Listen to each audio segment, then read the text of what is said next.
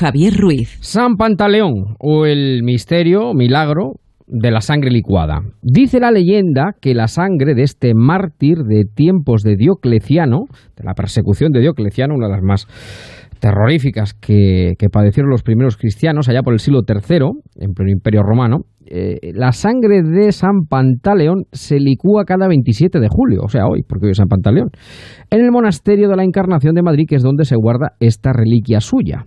El resto del año permanece la sangre en estado sólido, menos por estos días, que se produce el fenómeno conocido como la licuefacción. Pues algo parecido hemos vivido estos días en el Congreso de los Diputados una licuefacción de ministerios en directo sin parangón en la reciente historia democrática de España. Se ha licuado un gobierno entero antes incluso de llegar al Estado sólido.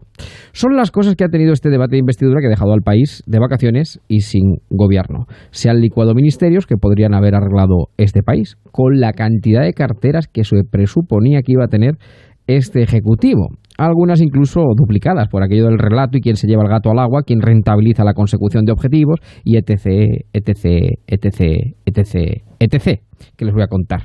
Al final quedamos compuestos y sin gobierno. Un Pablo Iglesias que en su vida se va a ver en otra como esta, una vicepresidencia y tres ministerios que se han licuado en su coleta y la enorme voracidad y avaricia demostradas. Y un Pedro Sánchez cuya capacidad para el pacto se licúa constantemente. Bueno, en realidad, con Sánchez sucede que todo aquello que no valga para mantenerlo en la Moncloa se licúa en menos que canta un gallo. Con un curioso argumento que me parece que además no ha sido suficientemente resaltado o remarcado. Pide la abstención de PP y Ciudadanos para que no les queden escrúpulos por alumbrar un gobierno sostenido por independientes, independentistas, mejor dicho, y Bildu. Absténganse porque si no me apoyarán a mí y lo tendré que aceptar resignadamente. En fin, la cuadratura del círculo, vaya, en lo que la argumentación lógica se refiere. Pues nada, dos meses de ocio y tiempo libre, cobrando a fin de mes y en la espera de que alguna ola de verano los alumbre. San Pantaleón parece que marca el camino. El sentido de Estado de nuestros gobernantes se licúa por momentos sin que nadie lo remedie. ¿Qué habremos hecho los españoles en la otra vida para merecernos esto?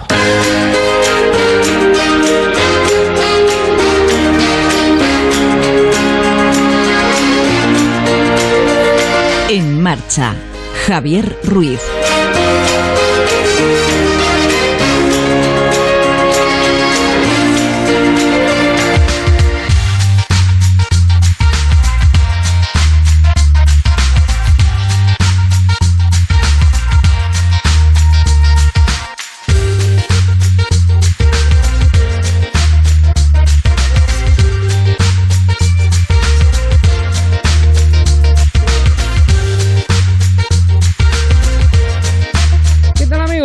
Buenas tardes, ¿cómo están? Bienvenidos cuando pasan 8 minutos de las 7, las 6 en Canarias de este sábado, 27 de julio del 19, San Pantaleón, efectivamente, hemos querido comenzar con, el santo del día, pero por el milagro de la liquefacción, que me parece uno de los más asombrosos, desde luego, eh, que existen. Y bueno, haciendo ese pequeño símil con la actualidad política que hemos eh, vivido barra padecido esta última semana. Vamos a estar juntos hasta las 9. La buena noticia, eh, tratando de pasar una tarde agradable, entreteniéndoles, contándoles lo que ocurre. Esto es radio en directo, ya digo, 7 eh, y 9, 6 y 9 en Canarias. Saludo ya a los amigos de WhatsApp que están en marcha en el grupo del Facebook de este programa. Veo a Silvia, veo a Piti Klim, veo a Germán ya por ahí conectados. Eh, Elisa, Rafael, María Luisa, hola, bueno, qué maravilla.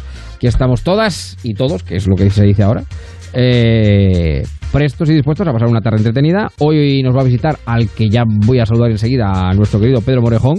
Las llaves de Pedro. Hoy vamos a hablar del mar, de, bueno, cómo disfrutar de este verano. Nos vamos a ir de viaje al pueblo. Hoy vamos a hablar de los pueblos. Hoy vamos a hablar de los pueblos porque claro, hemos hablado mucho de costa, de la playa, de, pero ¿y las vacaciones en el pueblo? ¿Y el verano en el pueblo? De toda la vida. Hoy fíjense, yo que soy de pueblo, pues soy de pueblo, y esto no se puede remediar. Además me ha entrado la nostalgia. Eh, luego lo comentaremos en el lobby.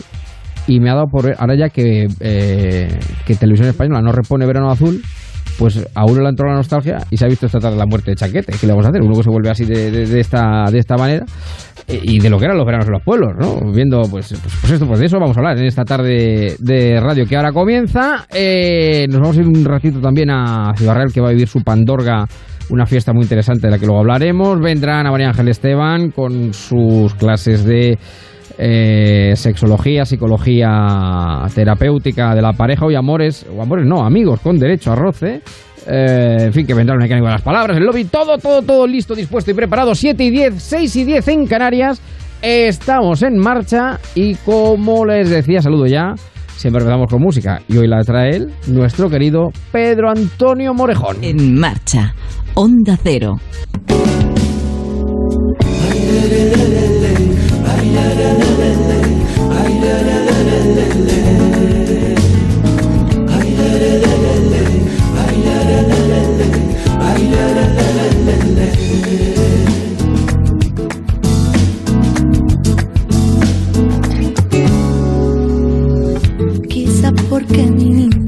Y qué alegría que este sábado, que este sábado nos visite a punto ya de empezar sus vacaciones, precisamente nuestro optimista mayor del reino, nuestro querido Pedro Antonio Morejón, sus llaves, las claves de Pedro, las llaves de Pedro. ¿Cómo estás? ¿Cómo te va la vida? Buenas tardes, Pedro. Y estar un fuerte abrazo a todas las personas que nos siguen, que nos escuchan en este verano que ya está de lleno.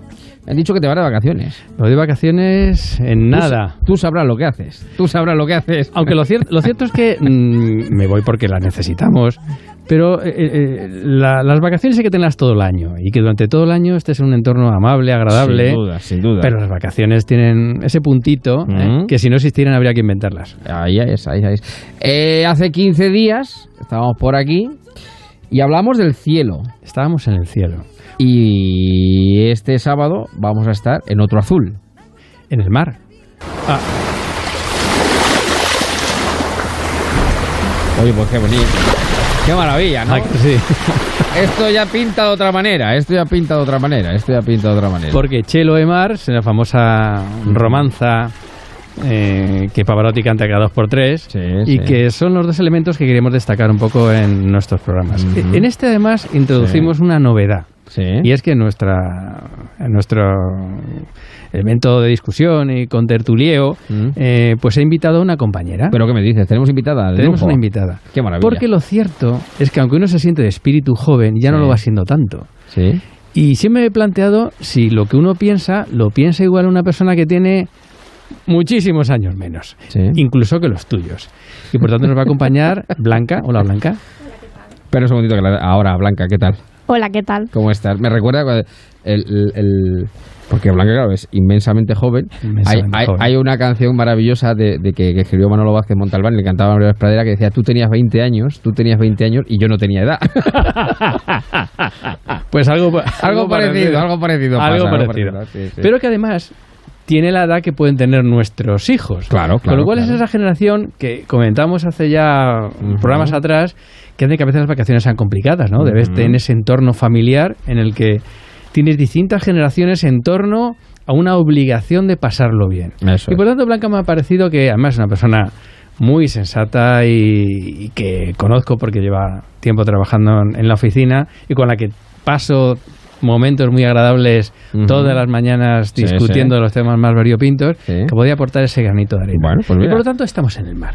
Estamos en el mar. Y el veraneo, uno lo entiende siempre. Y después de esto, parece como que toca un cierto desenfreno. Sí, Y ese desenfreno lo he encontrado perfectamente reflejado Sí. en un, en un grupo sí, cántabro, por otra parte, que nadie conocerá a lo mejor, que se llama Melopea, y que, y que tocan esto.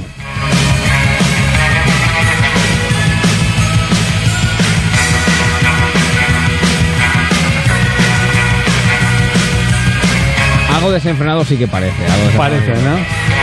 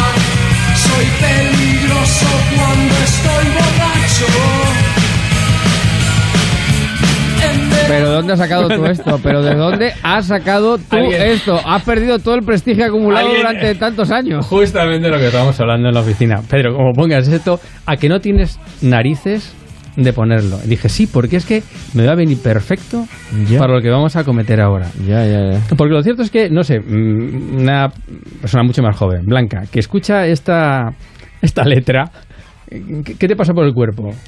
Pues cuando esta mañana ha estado Pepe, nuestro muy querido Pepe, hablando de esta canción, pues bueno, te dan ganas de, de saltar, de reír y de, de pasártelo bien en verano, obviamente. Pero lo cierto es que para una persona ya de mi edad, dice, bueno, aquí esto... Esto, hay que, poquito de hay que- orden. hay que poner, un poquito de orden. Y es lo que vamos a hacer. Pero el verano es esto para, para mucha gente, Para claro. mucha gente, ¿no? Claro, esto es así. Esa es la realidad. Sí, sí. Pero lo cierto es que estamos en la playa, hemos, estamos en esas olas que oíamos hace un segundo, con ese desenfreno de, de kioscos, de chiringuitos, de discotecas alrededor, pero en ese mar, ese mar que tenemos ahí por el que estamos paseando, Mm. me gustaría poner el dedo, señalar mm, elementos que no deben provocar tanto desesperación, pero sí un cierto punto de rabia. Porque lo cierto es que ese mar aparentemente precioso y azul, eh, con ese atardecer, lo cierto es que como, como dice nuestro querido Serrat, pues es una cierta clavaguera, ¿no? Se- se está, se está consumiendo y en la versión que hacen de Planía al Mar con, con Silvia, mm, la verdad es que refleja perfectamente, exactamente, perfectamente esa, esa sensación de que la cáscara oculta todas nuestras mm, mediocridades y toda esa contaminación en el término más general de la palabra, que probablemente sea el mayor de los mares. Yo sí creo quizá en el cambio climático, pero es mucho menos importante que todo eso que provocamos en el entorno y que al final en la generación que representa Blanca y que representarán otros, otras blancas, pues eh, será nuestro, nuestro elemento negativo que podemos dejar. Y por tanto, ese elemento que nos debería hacer pensar cuando estemos paseando por ese mar maravilloso, que tenemos responsabilidad en cuidarlo, lo refleja perfectamente Serrat en su Planía el mar.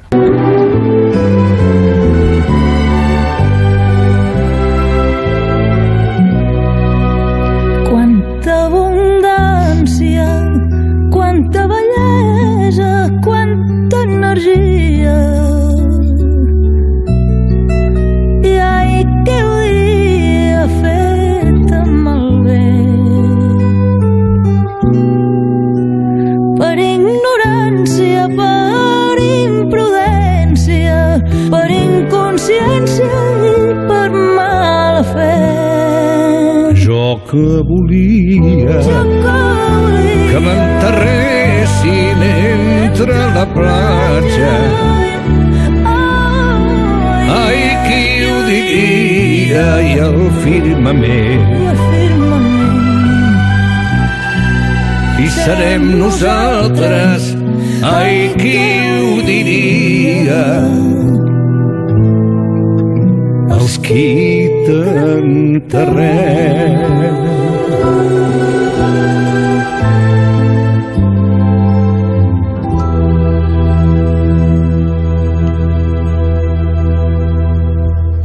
Bueno, es una canción maravillosa. Preciosa. Silvia Pérez además le da un, un punto especial, además en directo. Sin Y, duda. y cómo, co- mm, Blanca, ¿cómo ve un poco la, es, eh, tu generación? Que además lo mezcla perfectamente con la voz de Joan Manuel, una voz madura, con todo conseguido, con una voz, la de Silvia, que es la de una joven en la que todo es por venir. ¿Cómo ves ese, ese punto de, del elemento de la contaminación, de, del cuidado de tu entorno? ¿Lo, lo tenéis asimilado? ¿Lo, lo asimiláis mejor que nosotros, nuestra generación? ¿Os da igual? Co- ¿Cómo, cómo lo ves hablando con tus, tus amigos, tus compañeros? Bueno, nosotros creo que nos estamos concienciando muchísimo más en el cambio climático por la sencilla razón de que mm, a nosotros nos preocupa en lo que puede pasar dentro de un par de, un par de años. Entonces sí que nos concienciamos tanto el, cuando vemos imágenes de, de las latas de, del plástico que en- envuelve a la lata en una tortuga o en, eso hace daño, esa imagen hace mucho daño y por ello nos preocupamos mucho más en cuando vamos a, a la playa, pues estar pendientes de que si cogemos mm, llevamos plásticos, tirarlos a la basura y que no se queden en ese, en ese sitio, o sea, en la arena. Yo te digo que tengo la experiencia de una generación todavía más joven que la de Blanca, que la de mis hijos, y en eso están hiper mega Concienciados, ¿eh? eso es verdad, eso sí que es cierto, es decir, en el, precisamente en el, el plástico que estamos hablando ahora, ¿no? Eh, bueno, hemos estado en la playa y papá, esto a la basura, esto a tal sitio, esto a tal otro, o sea que en eso sí que es verdad que yo creo que esa concienciación que nosotros probablemente eh, adquirimos, pero no la llevamos en el casi el ADN que ya llevan ellos. ¿eh? Pues eso es una alegría, porque lo cierto es que ellos van a beneficiarse o Mm. no de, de ese legado, ¿no? Y hay otro área también tremenda Mm. que periódicamente y, y lo cierto es que como se produce con tanta asiduidad, Mm. probablemente pues no sé como que el, el cerebro desconecta es todo el, todo el drama que se produce en ese Mediterráneo donde nos vamos a bañar, donde estamos con Sí, los pies en el sí, agua sí, y que diariamente gotean pues todos esos casos de, de muertos, de Mm. gente con ilusiones frustradas, que escapan de cualquier tipo de miseria y que lo cierto es que a nuestra sociedad opulenta, que es ese escaparate lleno de golosinas, Mm, pues eh, les llama la atención y tienen la fuerza casi inexorable de acercarse, ¿no? Y esa, esa sensación de esa, de esa miseria humana que busca mejorar, eh, sin ser tampoco dramático, y como la música tiene la virtud de poder recoger este tipo de comentarios, y además desde hace muchísimo tiempo, he elegido Sí. una romanza no tan conocida de una bellísima zarzuela que se llama Taberna del Puerto, del maestro Sorozábal. Sí. Todo el mundo conoce el área de tenor, Sí. pero hay un área en el que recoge lo que entonces era pues la trata de esclavos, el negro, el blanco, e- e- esa riqueza que unos conseguían a cambio del otro. Bueno, ahora quizá no tenemos ese tipo de problema, pero tenemos otros muy parecidos. El área de la tabernera del puerto de Simpson, eh, en los el breve minuto y pico que hemos Sí. elegido, recoge ese drama humano que tenemos un poquito más allá y que cuando estamos mojándonos los pies en la playa quizá no tengamos presente, pero que deberíamos para, para intentar mm, sumarlo a esa concienciación de contaminación que hemos comentado antes.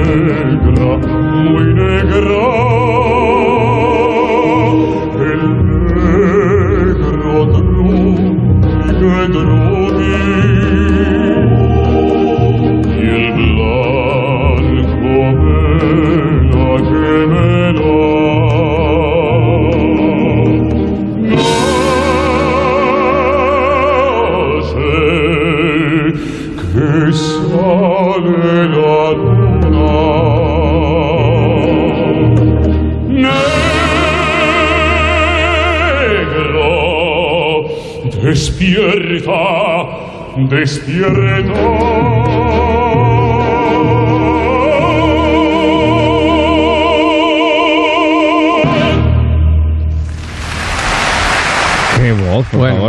Barítono, qué voz. preciosa, preciosa. Qué voz de barítono bajo, qué barbaridad. Y además, un, un tipo de música que yo, mm, bueno, tantísimas eh, personas que le gusta la música, recomendamos que es la zarzuela. Sin en la duda, sin hay duda. verdaderas obras de arte y la Tabernera del Puerto es una de. Pablo Sorozal es una, es una de ellas. Sí. Por cierto, zarzuela que cuando esta mañana lo estamos comentando, mm, a duras penas tú conocías, y acaso un pelín, un pelín en la versión de, de nuestro queridísimo Alfredo Kraus de la... No puede ser. de No puede ser, eh, pero que eh, ese, es ese género muy nuestro. Mm. Si os están dando cuenta, estamos eligiendo todas músicas mm, españolas, Claro, aunque claro. sea en catalán. Claro, No naturalmente, naturalmente. Eh, que de alguna manera mm, nos aportan todo ese collage que me gustaría que en este verano, Mm. al borde del mar, nunca olvidáramos. Y que junto con el pequeño desenfreno eh, del grupo cántabro y con los problemas que estamos poniendo de manifiesto, no nos hicieron olvidar, no obstante, que estamos de verano. ¿Cómo, cómo veis vosotros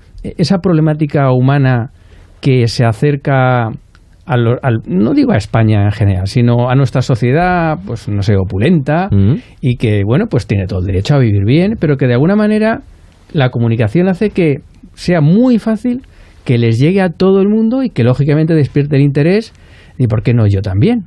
¿Por qué no puedo yo también tener la suerte de poder pasear por una playa tranquilos y pensar que nada me va a ocurrir y poder tomarme una cerveza fresquita, nada del otro jueves?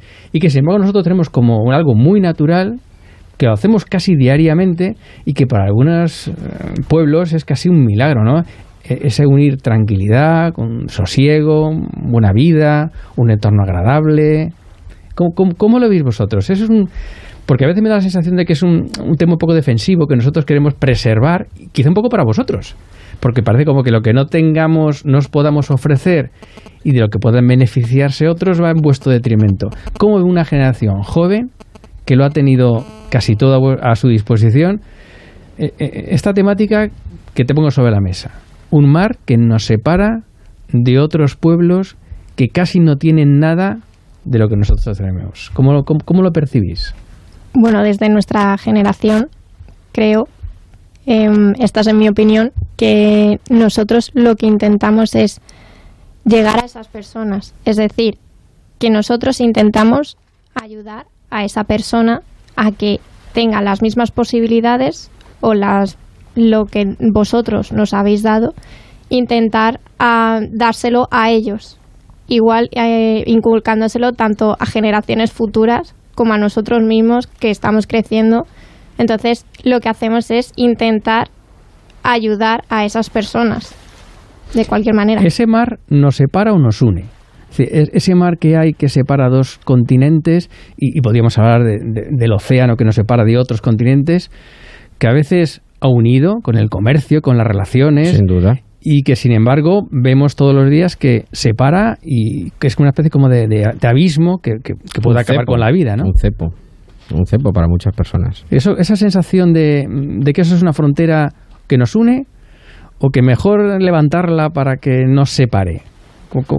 ¿Hacia qué lado tú decantarías esa, La balanza. Yo esa balanza? decanto más a, a que nos una, ya que en el comercio estamos todo el rato, mm, estamos en continuo contacto, ¿por qué no hacerlo también en el elemento humano? con las personas, no? Está bien, está Bueno, bien. Nuevas generaciones sensibilizadas. Vamos a ver qué pasa. Bueno, pero, bueno, estamos en verano, estamos en verano. De todas maneras, no seamos tan pesimistas. No, porque, no, no, decir, no, no, no, el- al fin y al cabo, No, eh, no, no, no. estamos de vacaciones, estamos de verano, eh, hay, hay problemas, pero nosotros también recibimos problemas de nuestros padres. ¿eh? Por O sea que supuesto, por Tampoco le vamos. La obsesión es a los hijos dejarle el camino expedito, pero la vida es la vida. Algo O sea que tienen- algo tienen hay que- la- la vi- el otro día leí una frase de Juan 23 que no lo sabía que era suya. Dice: La vida es lucha o no merece la pena de ser llamada vida. Pues ya está, pues eso es. Pues vamos a ir acabando Venga. con un entorno pues más veraniego. Porque lo cierto es que en este momento, Mm. si no es ahora mismo, pues será en breve, se está celebrando probablemente el, el- certamen de, de habaneras, que es ese otro género que parece que como el Guadiana reaparece en los veranos, ¿no? Bueno, es maravilloso la Habanera. Maravilloso en Torrevieja. La manera, Eh, la, la música tiene la, la capacidad de, de- de- de seducir y de eh, provocar sensaciones eh, a aquello que evoca. Y la habanera es como, pues eso, como el mar que va y viene. Es el mar, es Que la nostalgia Sí, sí. y es el amor. Eso y es. además, como ninguna otra, la que nos une, fíjate, Cuba, La Habana, que está donde está, con un país como es España y una ciudad como es Torrevieja, que ni siquiera está en la, en la zona costa No, está de la costera, Mediterránea, la la contraria, ¿no? Mediterránea. Bueno, pues en esa celebración del Mm. certamen de habaneras hemos elegido una justamente para, para acabar esta, este collage veraniego en esa vertiente más nostálgica y más de, más de cariño, más de amor, que sin duda tiene que, que florecer. De hecho, si no lo tenemos, deberíamos abonarlo para recargar eh, las pilas para el resto del año. Y es una manera preciosa que van a escuchar en las voces de, de justamente el representante que va a tener España en el certamen, el Coro de Sí. Jóvenes de Madrid. Eh, es una habanera que habla justo de esa relación humana que cuando es intensa no necesita nada más que estar juntos.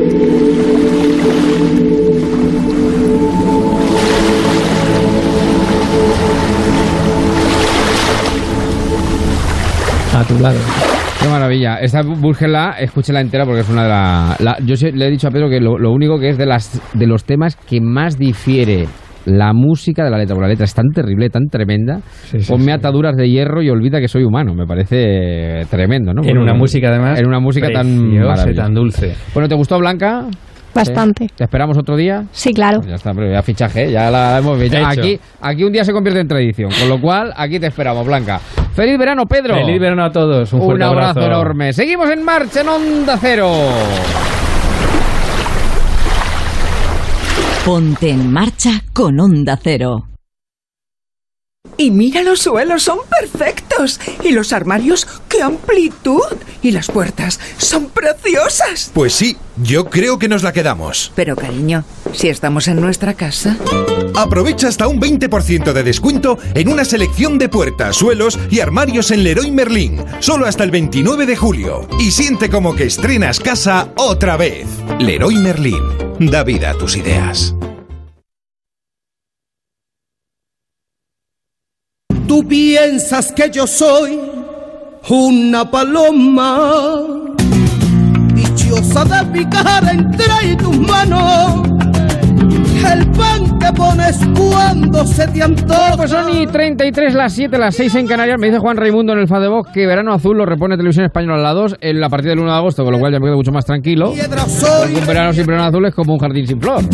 que no desean los O como un en marcha sin Paloma Gallego. ¿Qué tal, Paloma? Muy buenas tardes. ¿Cómo te va la vida? ¿Qué tal? Muy buenas tardes. Pues muy bien, encantado de saludarte aquí esta tarde de sábado. Que he evocado yo lo de verano azul precisamente por tu tema, porque íbamos a ir de pueblos. eh, vamos a hablar del verano en el pueblo y bueno, cada uno tiene su pueblo y de ello vamos a hablar, pero me acordaba eso de- del verano azul, ¿no? Que to- y digo, todavía no han repuesto verano azul este año y efectivamente pero a a partir del 1 de agosto ya, ya cae verano azul. Así que Es un clásico de todos los veranos. ya nos quedamos más tranquilos, ya nos quedamos más tranquilos. Bueno, que hoy nos vamos de pueblos, ¿no? Hoy nos vamos de pueblos porque no me negarás que es maravilloso tener un pueblo, que es un lugar al que regresar. ¿Tú tienes algún pueblo al que volver en verano? Eh, naturalmente, naturalmente, siempre hay un pueblo al que volver en verano. pueblo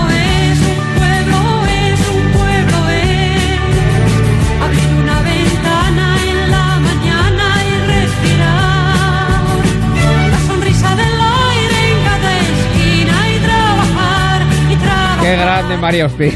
Qué grande esta Es un canción. himno, es un himno, es que es un himno, es un himno, es un himno esta canción, directamente, es un himno, tal cual.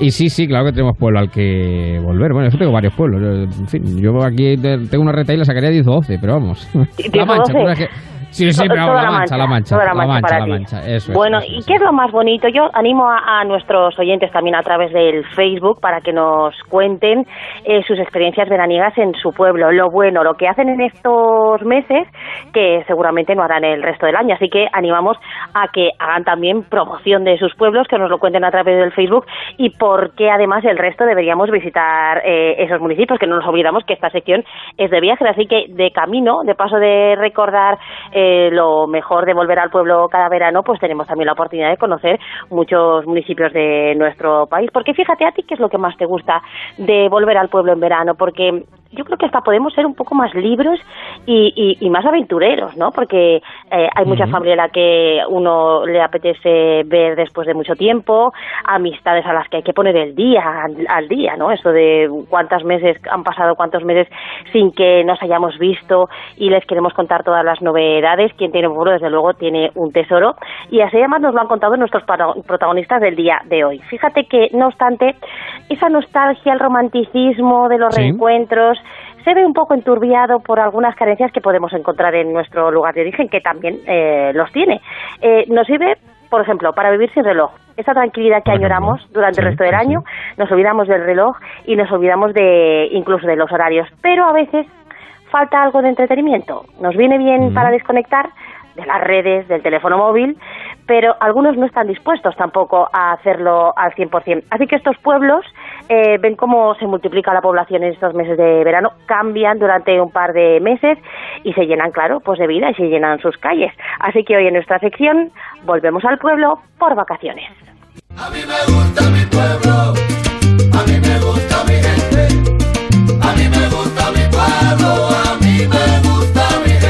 Bueno, hemos es un pequeño, una pequeña selección, ¿no? Un ramillete Sí. de unos y otros, ¿no? Sí, porque yo creo unos. que tenemos todas experiencias comunes cuando volvemos al pueblo en verano, que es lo que, lo que nos gusta hacer. Por ejemplo, un, dos, tres, responda otra vez. Juguemos, eh, Ruiz. Jugar al parchís. Eh, ¿Qué más? es un típico un tópico del verano. La bicicleta, la bicicleta, la bicicleta. bicicleta. La bicicleta. Claro, Comer pipas. A comer pipas, comer pipas está bien. Ver la televisión, bueno, hay una cosa muy... Tomar el fresco, tomar el fresco. Ahí, tomar el- ahí, ahí.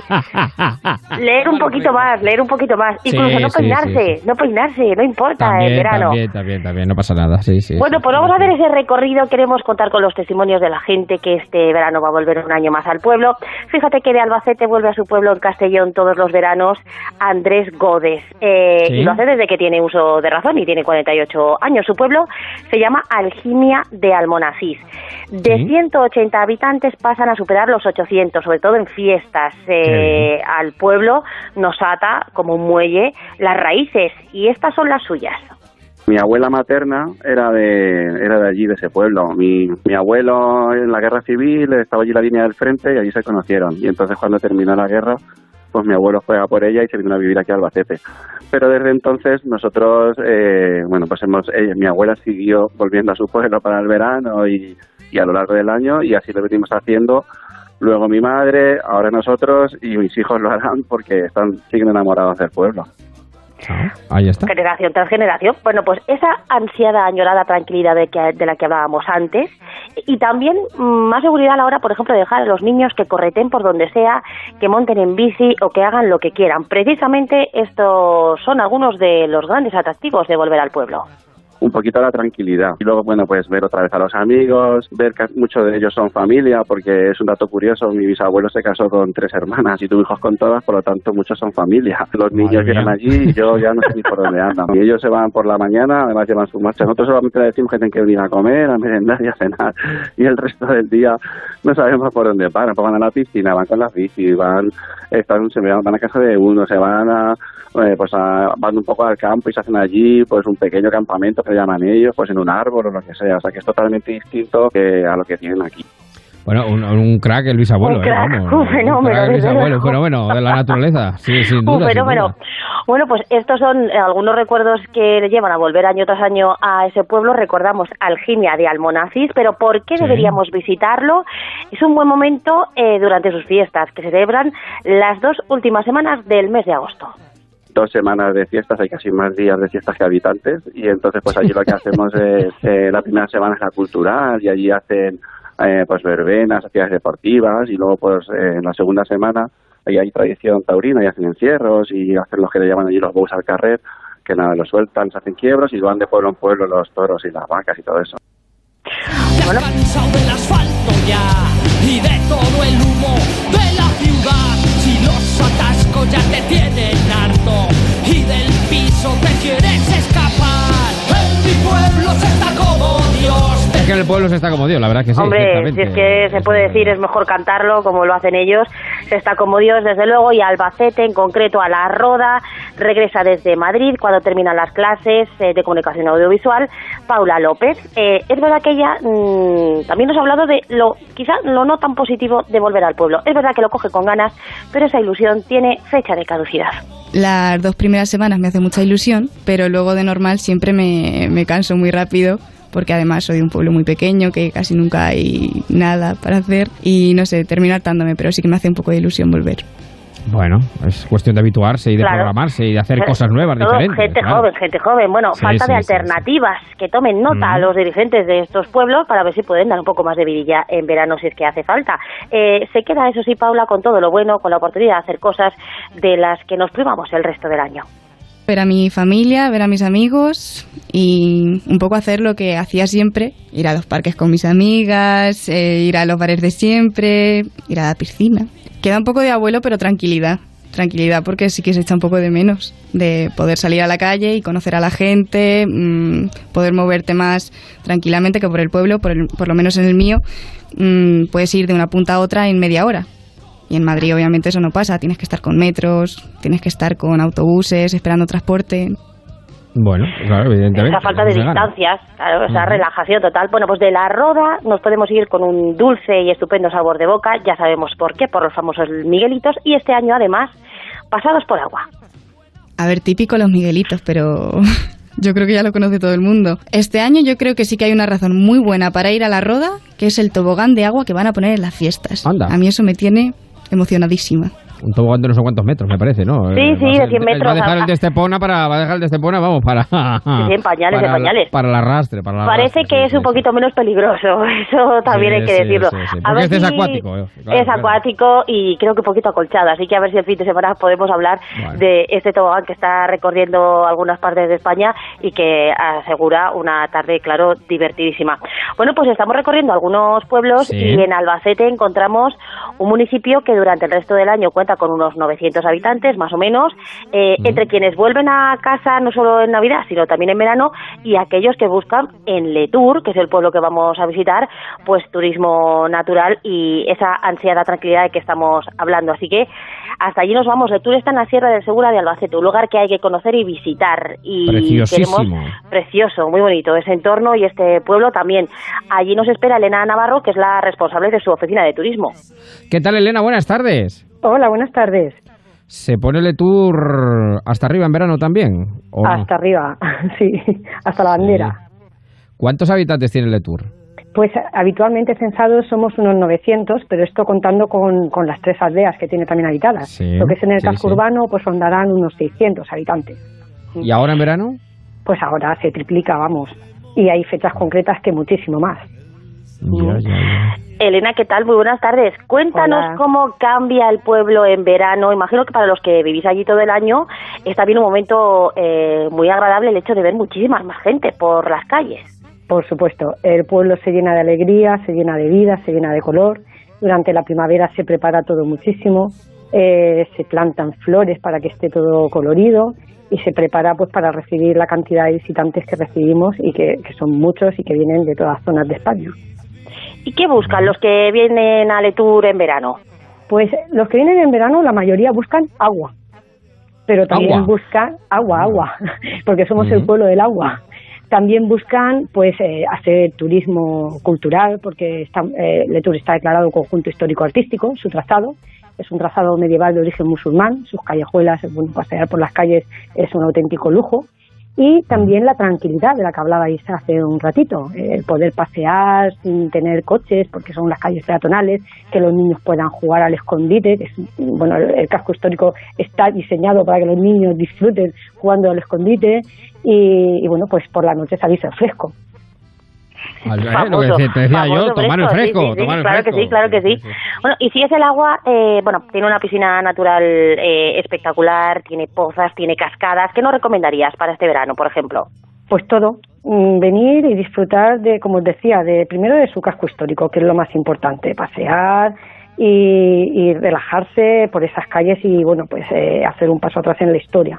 Y luego, por supuesto, pues lo de bañarse, eh, disfrutar de las pozas, hacer senderismo eh, y todo lo que conlleva. Tenemos la piscina natural que está en el centro del casco histórico, que es una maravilla, y luego, pues, eh, como decíamos, eh, nacimientos como el Charco Pataco, la cascada, que a ellos se accede a través de rutas de senderismo sencillitas y que, bueno, pues, están preparadas para todo tipo de, de edades, que las puede disfrutar eh, en familia. Bueno, Bueno, las- a ver, las mira, la, piscina, fíjate, la piscina en el casco. O sea, no Sí, tienes sí, que salir. Sí, sí, sí, sí, qué bueno. Y agua fresquita, ¿eh? Ojo. El agua fresquita porque es agua- de nacimiento. Es el agua del arroyo de Letour que nace justo a la entrada del pueblo, en un paraje natural que se llama Las Fuentes, y eh, cruza todo el, el pueblo y cuando llega al casco histórico pues hace ahí una, una poza que en la década de los 60 la acondicionaron como piscina natural, que es gratuita, y bueno, no os podéis imaginar cómo se pone, tiene pues muchísimo éxito, todos los fines de semana está llena. Bueno, pues... Bueno, sus fiestas bueno. patronales que creo que son además del 14 al 20 de septiembre, por si fuera poco De todo agosto, ese panorama de agua, perdón, de, De agosto. septiembre, no, de agosto, de agosto. Sí. Aparte de ese panorama de agua, otro motivo más para visitar Letour, que decimos es uno de los pueblos más bonitos, una sierra de Segura que queremos y animamos a que recorran y que se transforma en verano, ¿no? Que, que, qué pena también cuando llega septiembre y empiezan a ver cómo, cómo se va vaciando el pueblo, ¿no, Elena? Sí, pero bueno, a lo largo de todo el año tenemos muchísimas actividades deportivas, tenemos actividades culturales y bueno, todos los fines de semana, prácticamente casi todos los fines de semana y, y los puentes que tienen muchísimo turismo de turismo rural, que hay una oferta bastante grande de alojamientos y también restauración. Y, y a pesar de ser un pueblo pequeñito es un pueblo que tiene bastante vida, mucho menos que en verano, mucho más puntual los fines de semana en invierno, pero que es un pueblo que tiene mucho movimiento y sobre todo desde que tenemos el Festival de Leturalma, promovido por Rosalén. Por Rosalén, sí, sí, sí. Es verdad, es verdad. Que acaba de celebrarse. La, la- Sí. la gran Rosalén. Que ha sido Pues, un Elena, exitazo total. Sí, sí, sí, sí, sí, no, nos consta. Pues Elena, un beso enorme y nada, nos pasaremos por Letour eh, algún fin de semana, cuando podamos, cuando la radio Os nos deje. O lo hacemos os desde allí, tranquilamente. Os estaremos esperando. Muchísimas Muy bien. gracias. Un beso muy grande. Igualmente. En mi recuerdo. Como una estrella fulgente está. Un pueblecito Bueno, pues ya hemos conocido varios y nos queda, nos queda alguno más, ¿no? Nos queda alguno más por Sí, conocer. vamos a cambiar de región, vamos a Andalucía y a Extremadura, casi 300 kilómetros separan Huelva capital y Castuera, en Badajoz. De este último es natural Juan F. Caballero, que reside en la capital onubense. Y los estudios y después el trabajo le llevaron lejos de su pueblo natal. Eso y las aspiraciones profesionales y también las oportunidades. Y en este tiempo de descanso estival le gusta dejarse llevar por sus aficiones que viven aparcadas durante el resto del año y que son estas. Prácticamente toda mi familia es de allí. Eh, de allí tengo mis padres, allí tengo a, mis hermanos y yo soy el único que, emigró fuera fuera de, de Sinclair. Así que lo que más me gusta es reencontrarme con la familia, obviamente, porque es algo que no tengo mucha oportunidad de hacer a, la- a lo largo del año. Entre las cosas que sí suelo hacer para intentar librarme del aburrimiento está primero pasear por las zonas rurales de alrededor. Yo también me suelo llevar mi cámara de fotos y aprovecho para, para hacer algunas instantáneas más, más de naturaleza, de animales, de, de cosas que voy viendo y bueno, me, me llevo algunos recuerdos. Y uno de los hobbies que tengo ocultos y que normalmente no, no puedo cometer y otra cosa para las que aprovecho es para leer también. Normalmente en mi día a día no, no me da lugar a, a- a reencontrarme con la lectura. Qué bien se lee en el pueblo, ¿eh? Qué bien se lee en el Qué bien pueblo. se vive. Claro, y qué bien se lee. Pero, digo, eh, que bien se lee, es una de las aficiones que más practicamos además en verano. Pero aquí viene otro de los problemas de volver al pueblo. Claro, demasiada desconexión tampoco es buena. Lo que menos me gusta es sin duda que, bueno, pues que en realidad es un pueblo bastante aburrido. Tampoco yo abandoné el pueblo desde, bueno, como te digo, desde que salí a estudiar y ya he perdido muchos contactos con amigos y vecinos. Por lo tanto, en general me suelo aburrir bastante y si eso le sumo que que además no tengo conexión de wifi en, en la casa de mis Ay, padres, pues al final todo se limita a hablar y ver la tele prácticamente, por lo tanto tiene también sus cosas bastante malas, la verdad. la Todo se limita Ya- a hablar y ver ya la hace- tele. ¿Qué hacíamos cuando no teníamos wifi? Claro, claro, claro. Sí, sí, sí, bueno, sí. no obstante, no obstante, a pesar de que Juan F. cuenta que es un poco aburrido, la zona tiene mucho que visitar. También es protagonista el agua, el queso, por ejemplo, de esa zona. Y, sorpresa, también el turrón.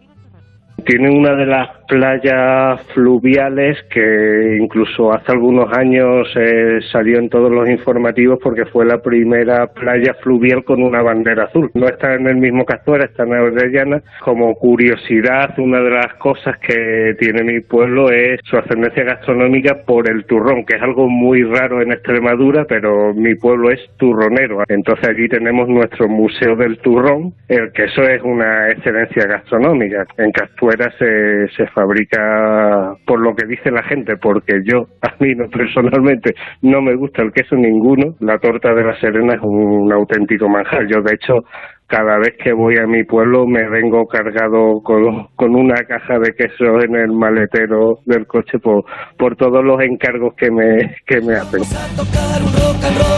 La plaza del pueblo. Eso es muy típico también, lo de los apuraorzas. Eso los Marquitos Alba le llaman los apuraorzas, que yo también lo soy. Es decir, que vas al pueblo y, y trae- te, te vuelves lleno. Te vuelves Claro, lleno, te, te- llenan de cargas, eso es verdad, eso es verdad. Eso es. Bueno, pues vamos a terminar precisamente en Huelva, donde vive Ana Martín, que nació en el pueblo de Cartaya. Coinciden eh, algunas de las cosas que nos gusta hacer en verano, de las que ya hemos escuchado.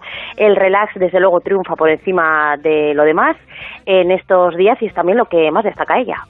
Era encontrarme con la familia, con los amigos, con los primos y destacar sobre todo la tranquilidad que me aporta pues el volver a mi pueblo. Ese ambiente, bueno, en las calles, en la que conoces todos los vecinos, a todos saludas, preguntan que cuánto tiempo hace que no te ven, qué ha pasado con tu vida. Me gusta también el fresquito de las casas de pueblo, que son mucho más más frescas, tienen como un microclima y eh, pues pasar tiempo en el patio también por la noche, al fresquito, pues ir como con, con una vida más pausada, más tranquila.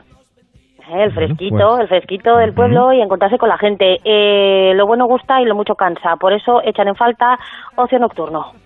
Pues la falta de ocio, la escasa oferta de ocio que hay por la noche. Eh, la mayoría de la gente se desplaza a las playas, a los chiringuitos y a los, en fin, a los lugares, a los núcleos costeros donde hay más ambiente para salir. Entonces eh, te tienes que coger el coche. Eso es lo malo.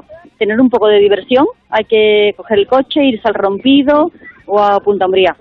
¿Eh? Hay que organizarse, claro. Hay que eh, manejar como se pueda el, el tiempo el tiempo libre, buscar alternativas. ¿Alguna cosa más?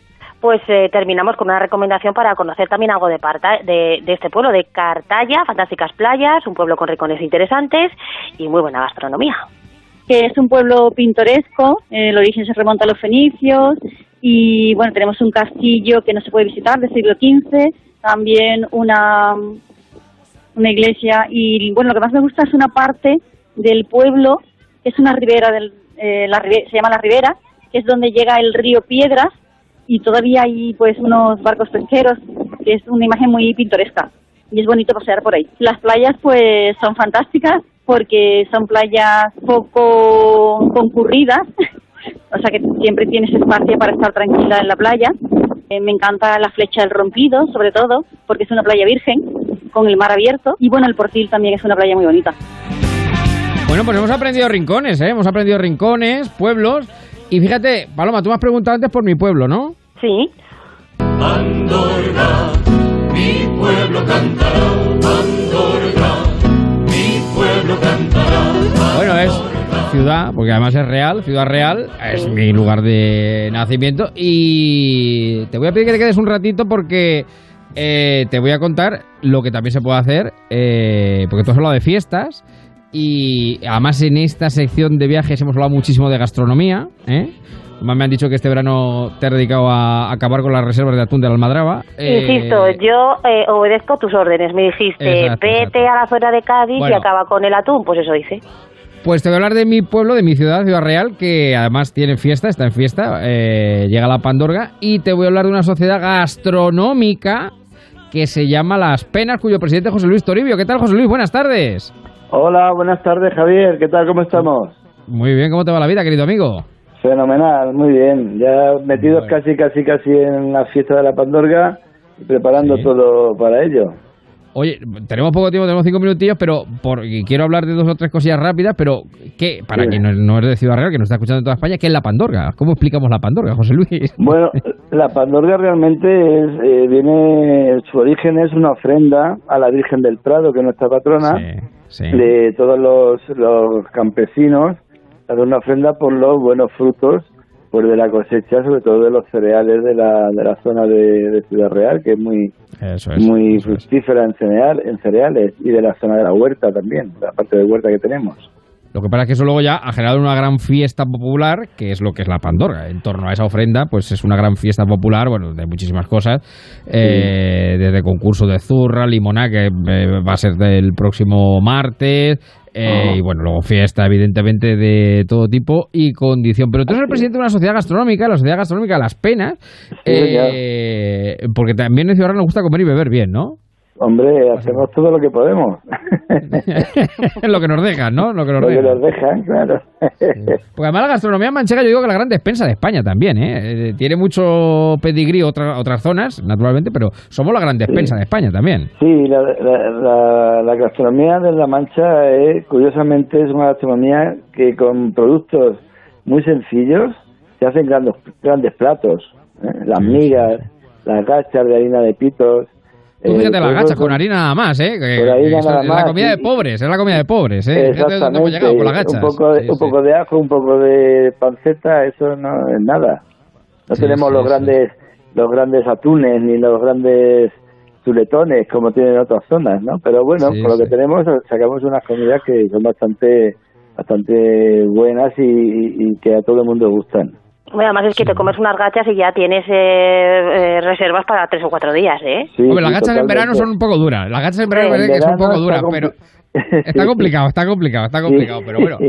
Pero tenemos la zurra, por ejemplo, que, que- que es la limonada de toda la vida, que pues, ahora, por ejemplo, se hace, que es un- una bebida muy, muy fresquita. Bueno, oye, cuéntame, eh, Sociedad Gastronómica Las Penas. ¿Por qué Sí. se llama Las Penas, una sociedad gastronómica? Pues mira, se llama Las Penas porque esto viene, su origen está en una junta de gobierno que tuvo la Hermandad de las Penas de aquí de Ciudad Real, donde ah, la Semana Santa, la Semana Santa. la Semana Santa es lo que nos unió.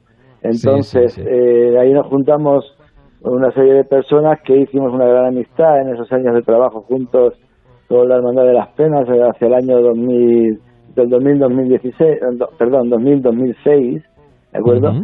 Y esa amistad pues siguió, siguió eh, adelante, digamos, Sí. y de tal forma que hacia el año 2013 decidimos consolidar una sociedad gastronómica, la Ajá. dimos de alta como aso- asociación cultural y, y bueno, y no- nos dedicamos, aparte de a fomentar la gastronomía de Ciudad Real, pues bueno, también nos gusta entrar dentro del tema cultural, Sí, de las sí, sí. tradiciones, de las costumbres. De hecho, de- bueno, en la. Pandorga estáis, estáis eh, eh, muy activos, vamos. Ayer mismo tu- tuvisteis un gran acto, ¿no? De, Exactamente. eh. Sí, ayer entregamos, ayer entregamos los premios que tradicionalmente hacemos en, en vísperas de la Pandorga, Que es el premio Pañuelo de Hierbas, a personas Eso que es. representan nuestra ciudad dentro y fuera de ella, Sí. y también el premio Gastronomía y Tradición, que lo tenemos Sí. reflejado pues en, en restaurantes o en bodegas o en donde que se preocupa por, por hacer valer la gastronomía y los productos de nuestra zona, de tierra. Pues ahí está. Me pedías, Paloma, que te hablara de mi pueblo, pues ya te la ha contado José Luis. O sea, fíjate lo que se puede hacer en verano en La Mancha. Comer y beber. Comer, beber, no participar es de la. Pandorga, que es una fiesta estupenda. Pues oye, eh, José Luis y Paloma, una cosa antes de terminar, que, eh, que- que para que paséis el verano tranquilos, tengo que decir una cosa, porque en Securitas Direct quieren que este verano puedas disfrutar de unas vacaciones tranquilas sin tener que preocuparte si van a entrar a robar en tu casa mientras estás de vacaciones. Por eso ponen a tu disposición la alarma que más hogares protege en España y Europa. No deje que ningún robo le arruine las vacaciones. Instale hoy la alarma de Securitas Direct y disfrute de las merecidas vacaciones tranquilo. En el 945 45 45 o en securitasdirect.es 945 45 45. Así nos podemos ir a la Pandorga tranquilamente, al pueblo y a donde haga falta. José Luis, un abrazo enorme. Cuídate Igualmente. mucho. Nos, nos vemos por la Pandorga. Un abrazo Nos enorme. vemos, nos vemos, sí. Un saludo Pero- grande. Paloma, un beso enorme. Cuídate mucho. Un beso, adiós. Disfruten, llegan las 8 de la tarde, una horita más en marcha, en Onda Cero.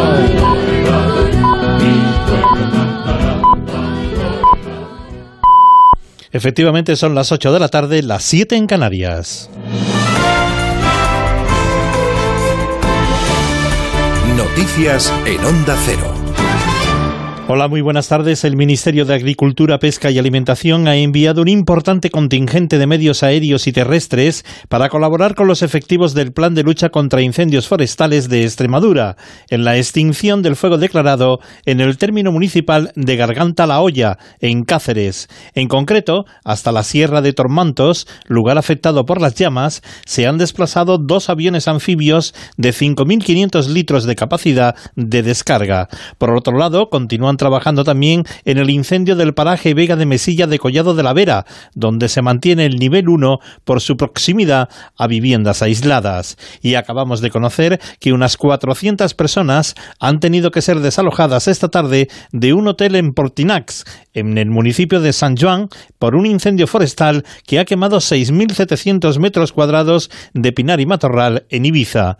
Más noticias, la Policía Nacional ha creado un sistema de vigilancia de aviones no tripulados para vigilar el cielo de Madrid y evitar el vuelo de los drones. Sara Iturbide. Este nuevo método antidrón en pruebas de la empresa española ASDT permite localizar, gracias a la inteligencia artificial, la posición de los pilotos tras realizar las infracciones con el objetivo de neutralizar los vuelos ilegales. Gracias a las tareas preventivas se han detectado vuelos entre los 200 y los 450 metros de altura, lo que supone un peligro real para los servicios aéreos. María Bullo, portavoz de la policía, amplía esta información. Dentro de las labores que realiza la Policía Nacional se encuentra la función de hacer cumplir la normativa vigente sobre vuelo de drones con el objeto de salvaguardar el cielo de nuestras ciudades de cualquier peligro producido por aeronaves no tripuladas. Este método ha detectado en los últimos dos meses 545 vuelos y 195 vehículos aéreos no tripulados. Aunque aún no hay una legislación para estas infracciones, se recogen propuestas de sanción de hasta 90.000 euros dependiendo de la gravedad. Y en página internacional destacamos la frontera física que quiere poner el nuevo primer ministro británico con Irlanda,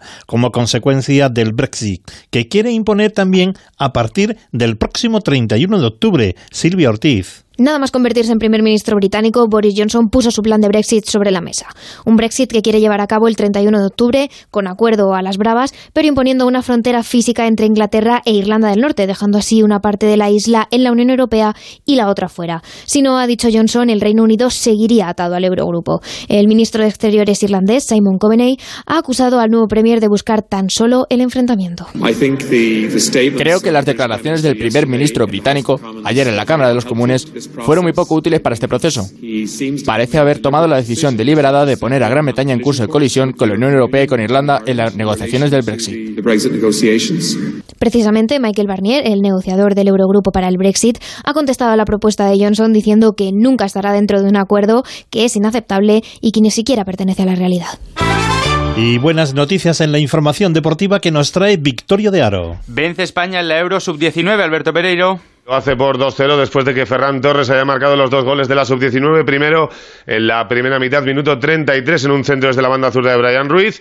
Y en la segunda, en el 7 de la segunda mitad, España ya gana 2-0. Los dos de Ferran, el futbolista del Valencia, está a 13 minutos de ser campeón de Europa sub-19 después de, de que ya lo fuese sub-21 este año y sub-17 hace dos temporadas. El Real Madrid ya está en casa después de perder de forma abultada contra el Atlético de Madrid. El Barcelona, por su parte, viaja en estos momentos de vuelta de su gira asiática, donde jugó esta mañana contra el Vissel Kobe de Iniesta ganó 2-0. El manchego nos ha dejado una anécdota sobre las camisetas de su ex equipo. No, al final eh, me he llevado casi todas, más que nada también para, para mis compañeros del equipo y, bueno, luego las, reparto entre todos porque eh, bueno, yo he tenido la suerte de, de jugar muchos, muchos años ahí, pero, pero los compañeros pues también que tengan este, este recuerdo del día de hoy pues eh, queda para, para siempre. En el mercado de fichajes se han cerrado dos cesiones. Vallejo se marcha del Real Madrid al Wolverhampton y Aleix Vidal del Sevilla al Alavés. En la Fórmula 1, Hamilton saldrá líder del Gran Premio de Hockenheim con Carlos Sainz séptimo. El piloto español ha hablado después de bajarse del monoplaza. Eh, sobre todo después del día de ayer que sufrimos como equipo para, no sé, todos los eh, pasos adelante que habían dado nuestros rivales directos. Y hoy hemos reaccionado, hemos puesto un coche un poco mejor eh, y luego nada, el resto ha sido ir poniendo buenas vueltas en quali, entendiendo bien lo que había que hacer con el alerón delantero, que con los cambios de temperatura que está habiendo es, muy complicado. Y bueno, hemos aprendido el fin de semana pasado, eh, hemos aprendido los errores que cometimos y hoy hemos hecho una quali quizás incluso un poco por encima de expectativas. Y en ciclismo finalizada la penúltima etapa con Nibali como ganador, segundo Valverde y tercero Landa. En la general, Egan Bernal es el vir- virtual ganador del Tour de Francia con Mikel Landa como el español más destacado en sexta posición. Volvemos en la sintonía de Onda Cero con todas las noticias cuando sean las 9 de la tarde, las 8 en Canarias. Y siempre esas noticias están actualizadas en nuestra página web ondacero.es. Les dejamos ahora con el programa En Marcha que dirige y presenta Javier Ruiz. Leyendas, enigmas de la historia, últimas investigaciones y datos en La Rosa de los Vientos. Hoy os contaremos algo más sobre el Bitcoin y sobre las eh, monedas eh, virtuales. Ernest Hemingway estuvo contando a sus amigos que el FBI le perseguía. En los años 80 fue cuando se descubrió el expediente que el FBI tenía de Hemingway.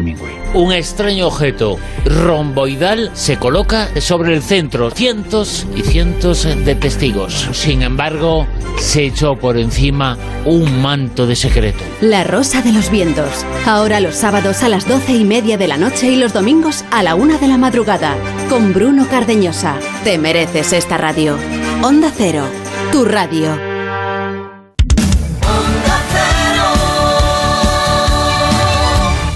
En Onda Cero, en marcha, con Javier Ruiz.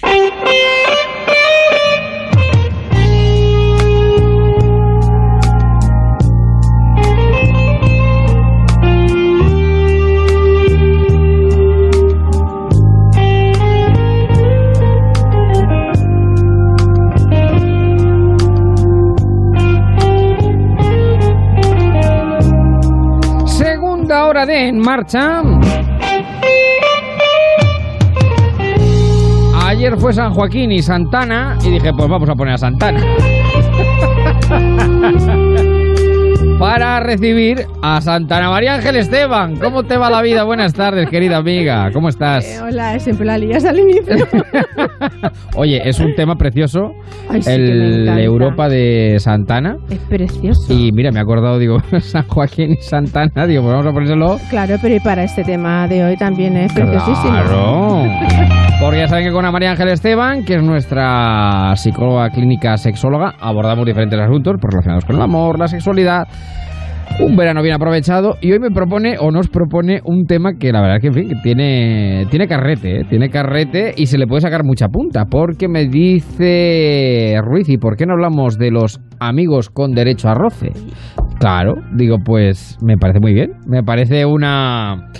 Me parece una buena propuesta. Amigos con derecho a roce, que ahora tienen otro nombre, eh, Ya, que no vamos no, a decirlo, no, que no vamos a decirlo, pero la mente de todos está. Ya, claro. Exacto. Pero que son otro tipo de relaciones eh, que, bueno, pues también son válidas siempre y cuando los dos lo tengan más o menos claro, porque aquí esto. esto hay que tener un consenso, acuerdo previo. Que digo yo, Ana, ¿no? Que digo yo. ¿Qué, qué dices bien? ¿Qué ¿Cómo te lo se- sabes? ¿Te sabes el tema? No, no, no, que va, que va, que va, que va, que va. No, has hecho una introducción genial, magnífica. Esa es la, el punto de partida más importante. La clave.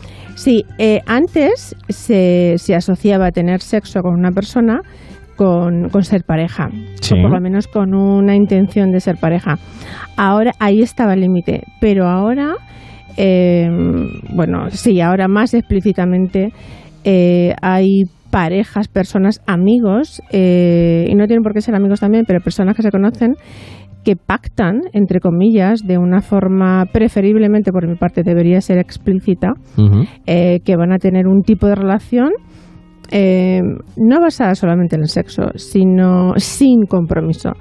La base fundamental de una de estas relaciones con derecho a, como hemos llamado, es que eh, el límite no existe de sexo o no sexo para ser o no ser pareja. Sí. Y eh, con esta persona a la que hemos conocido, eh, sí que vamos a tener sexo. Hombre, preferimos o es preferible Sí. tenerlo con una persona con la que ya tienes algún tipo de confianza, ya la conoces, em, porque es más, más divertido, más fluido, hay más confianza. Entonces, sí que puede parecer que hay más ventajas que inconvenientes Sí. eh, a la hora de tener sexo con un amigo. Sexo sin compromiso. Sen- Sí, eh, esa es- eso es importantísimo. Pero es que tiene que ser que los dos estén en el mismo punto. Estén en la misma onda, ¿no? Oh, Claro, claro, claro. Las expectativas de los dos tienen que ser las mismas, Sí. porque si no, una de las dos partes lo va a pasar mal. Claro. Eh, bueno, también puede ser amigo y surgir sexo, y también a raíz de un encuentro sexual se puede iniciar una relación de amistad. Eh, lo de la amistad, amistad muy profunda, eh, no se debería tener sexo eh, con un amigo muy, muy, muy amigo, porque al final aquí casi siempre lo vamos a perder. Porque aunque ya me vaya al final del tema, Sí, sí, sí. el resultado de esto es que muchas veces acaban siendo pareja, algunas veces solamente acaban siendo pareja y otras veces eh, se rompe la relación. ¿Por qué? Porque uno de los dos ha conocido a otra pareja de la que sí que se ha enamorado. eh, o los dos han decidido eh, dejar de tener ese tipo de relación sexual. Pero, eh, como yo digo siempre, en una relación de este tipo, ¿Mm? siempre hay que ir haciendo como un escaneo, un... Un escaneo. Es de verdad, hay que hacer como una revisión. Ajá. eh, porque, bueno, también... Cada cierto tiempo. Sí, cada cierto tiempo. Hay que poner las cosas en su sitio para eh, saber, en- bueno, hay que hacer una revisión de la relación, porque al fin y al cabo es una relación, una relación específica en la que yo siempre digo, pero ¿cómo se llama esto? Eh, pero es una relación al fin y al cabo. Entonces, eh, cuanta más relación, más contacto, más cosas se comparta con esa persona, pues más probable es desa- desarrollar emociones. Que las emociones no son malas, ¿vale? Querer a alguien no es malo, es muy agradable querer a alguien y sentirte querido. Lo que no queremos es un enamoramiento y sentirnos que la otra persona quiere eh, que seamos su pareja porque entonces ya van a aparecer también actitudes de celos. Eh, cuando una persona siente que es pareja, eh, empieza un- una actitud de posesión y ya empiezan a, a existir celos. Y eh, con, un, con una pareja de este tipo, mm, realmente eh, el comportamiento debería ser no pedirle explicaciones. O sea, la ventaja es que hay una libertad como para tú tener otras parejas. Sí. No hay que hacerle un interrogatorio. Otras oye, ¿con relaciones más que parejas, otras relaciones más que parejas, porque me pareja Es- eso es- entiende no, que no, ya no, sí. sí, efe- Otro tipo de relaciones semejantes. Eso es, efectivamente, Javier. Eh, bueno, entonces, cuando mm, hay que hacer eso, una revisión de vez en cuando para, para saber en qué punto estás, pero incluso contigo misma. Decir, bueno, a ver, esta persona me gusta, estoy quedando varias veces con él, eh, me atrae, me lo paso bien, tal, pero yo no quiero tener una relación.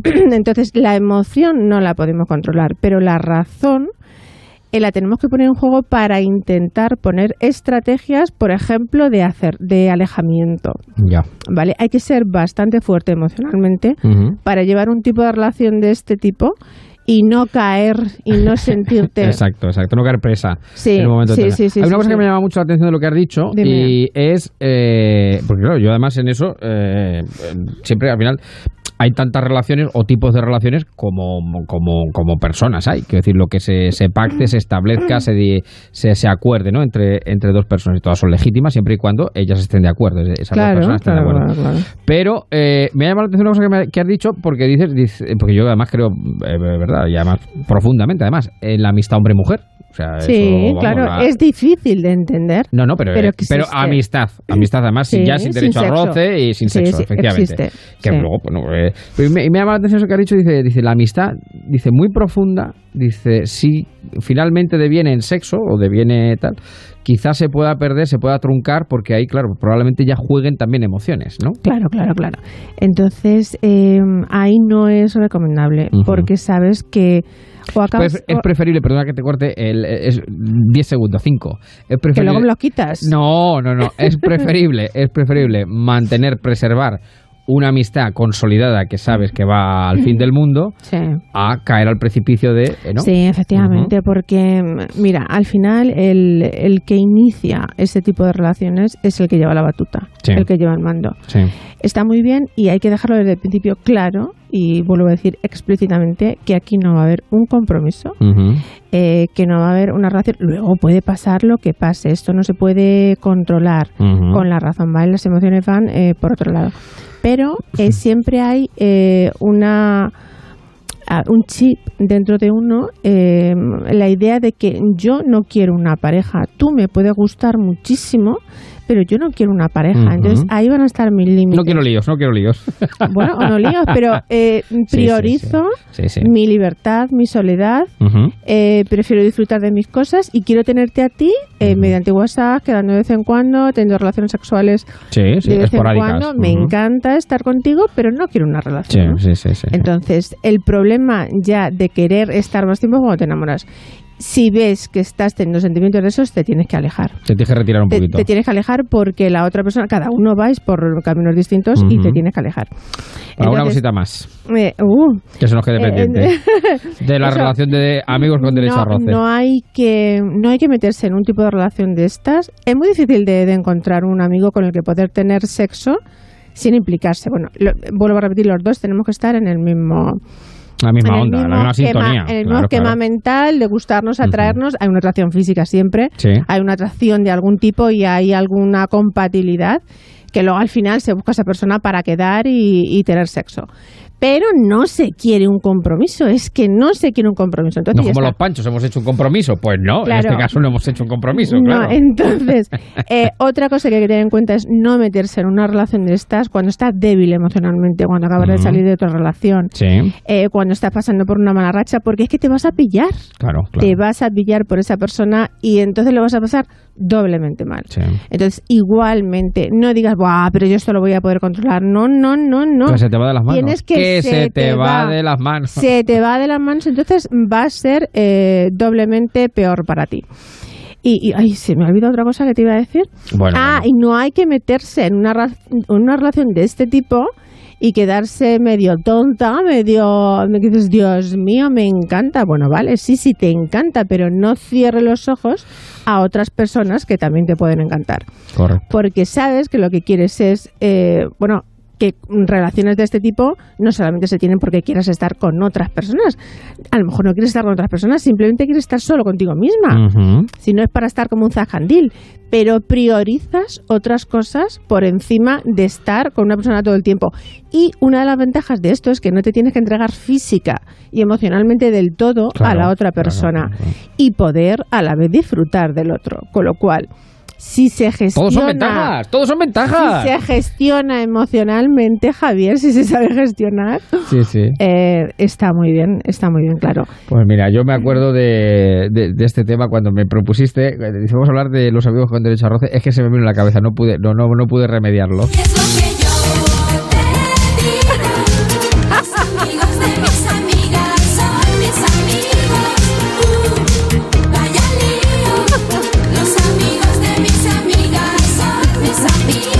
Esto ya, es que esto ya vamos no, teniendo, ya, vamos teniendo ya cierta edad, es que ya vamos teniendo cierta edad y sí. ya me acordaba yo que esto es de los 90. Pero esto oye, es noventero pero- puro y duro. pero ¿no? los De amigos los- de mis amigos de mis amigos, esto es un despotorre. ¿eh?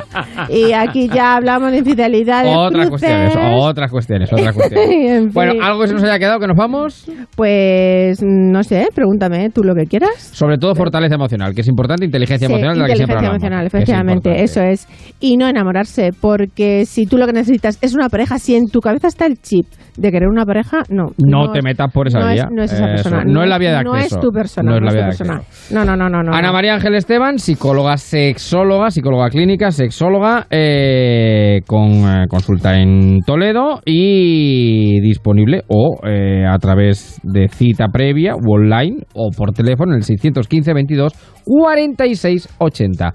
Cuídate mucho, feliz semana y nos, Igualmente, Javier. nos sentimos, que es el lema de este programa. Sí, claro.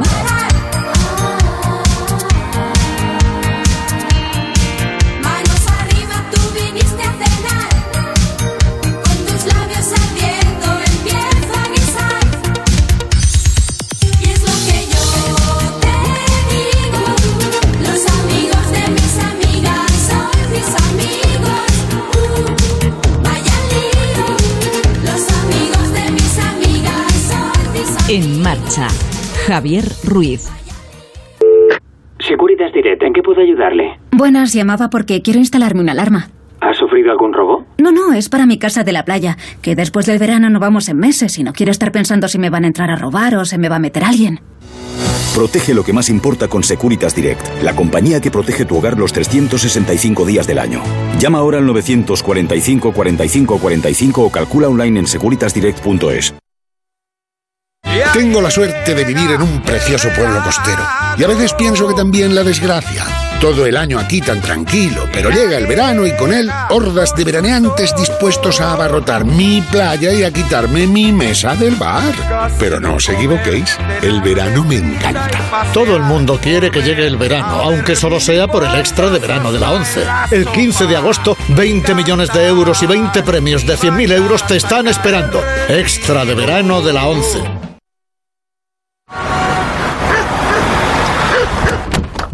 Mejora el aislamiento de tu casa con ventanas nuevas. Solo hasta el 29 de julio disfruta de un 10% de descuento en todas las ventanas de PVC a medida en Leroy Merlin. Y no te preocupes, nosotros instalamos tus ventanas y nos encargamos de todo. Estrena ventanas y vuelve a disfrutar de la tranquilidad en casa. Leroy Merlin, da vida a tus ideas. En marcha. Onda Cero. Mi querido Antonillán, buenas tardes. Muy buenas tardes. Mecánico de las palabras que nos viene cada semana para no sentir nostalgia de él. Mm, La nostalgia es... Claro, no es lo mismo la nostalgia que la saudade, ¿no? Que el recuerdo. saudade me parece un término maravilloso. Que... Saudade yo creo que es una de las grandes aportaciones a- a- a- al, yo- a la- a- no sé, a la, a la, mm, al conjunto de significantes mundiales que existen, bueno. eh, en este que viene el portugués. sí, portugués, brasileño, la saudade, melancolía, la, ¿no? un poco por ahí Sí, por esa... Independientemente del concepto, yo traía nostalgia porque mm, no, no es muy habitual que encontremos eh, creaciones de palabras con nombre propio y sepamos cuándo y por qué y de qué manera se inventó el término, ¿no? Término que, que- que ha pasado de aquella realidad del señor que la inventó eh, a, a- a ser prácticamente una palabra poética, ¿no? Porque Sí, ¿habrá alguna es. palabra Lo es. más hermosa que la Lo es, nostalgia? lo ¿no? es, lo es, lo es, lo La nostalgia, tenemos nostalgia de la Nostalgia es el olvido. Tenemos nostalgia de los amores primerizos, ¿no? Y de aquellas cosas, ¿no? Pues bueno, pues nostalgia es una palabra eh, creada el 1688. Ahí queda. Tal cual, literal. Anda, así que, ¿cómo podemos decir en la historia de la lengua eso alguna vez que dudamos saber del origen si viene de bueno, nostalgia creada el 1688 por un médico suizo, Johannes Hofer, que quería dar eh, nombre, quería poner nombre, pues al doloroso deseo de regresar que había visto en algunos de sus pacientes. Pues, pues buscaba una palabra eh, en la lengua y la y terminó por inventarla él, ¿no? En ese, eh, él concretamente quería definir el deseo intenso de, de estar en casa, ¿no? De por vivir separado de la familia. Bueno, pues Heffer, Hofer, el Johannes Hofer, presentó su tesis eh, en la Universidad de Basilea y en ella explicaba ese comportamiento ¿no? que tenían algunos miembros concretamente de la Guardia Suiza eh, y, y- los mercenarios cuando estaban destinados lejos de sus hogares echaban de menos su tierra sintiendo pues esa melancolía, ¿no? Pero qué pasa que la nostalgia se les curaba enseguida cuando volvían, o sea que no era cuando volvían, cuando estaban de, de vuelta recuperaban de golpe y se sentían felices y, y dichosos, ¿no? Entonces él quería quería poner una, con una palabra, con un término, esa situación, ¿no? De ese deseo de volver, de esa cosa cuando los guardias suizos estaban fuera, en la tesis. Bueno, pues el médico suizo que hizo, pues se fue a lo clásico, eh, formó nostalgia por composición de la palabra griega nostos, que es regreso, eh, y algos, algia, fibromialgia, que dolor, es dolor. ¿no? dolor. O sea, unió, hizo una Qué bonito. composición de dos términos griegos, de nostos y de algos, ¿eh? pues encontramos neuralgia, por Sí, sí, ejemplo, claro, sí. Eh, Bueno, nostos está vinculada al, al verbo griego neistai, venir, ir, volver, etcétera.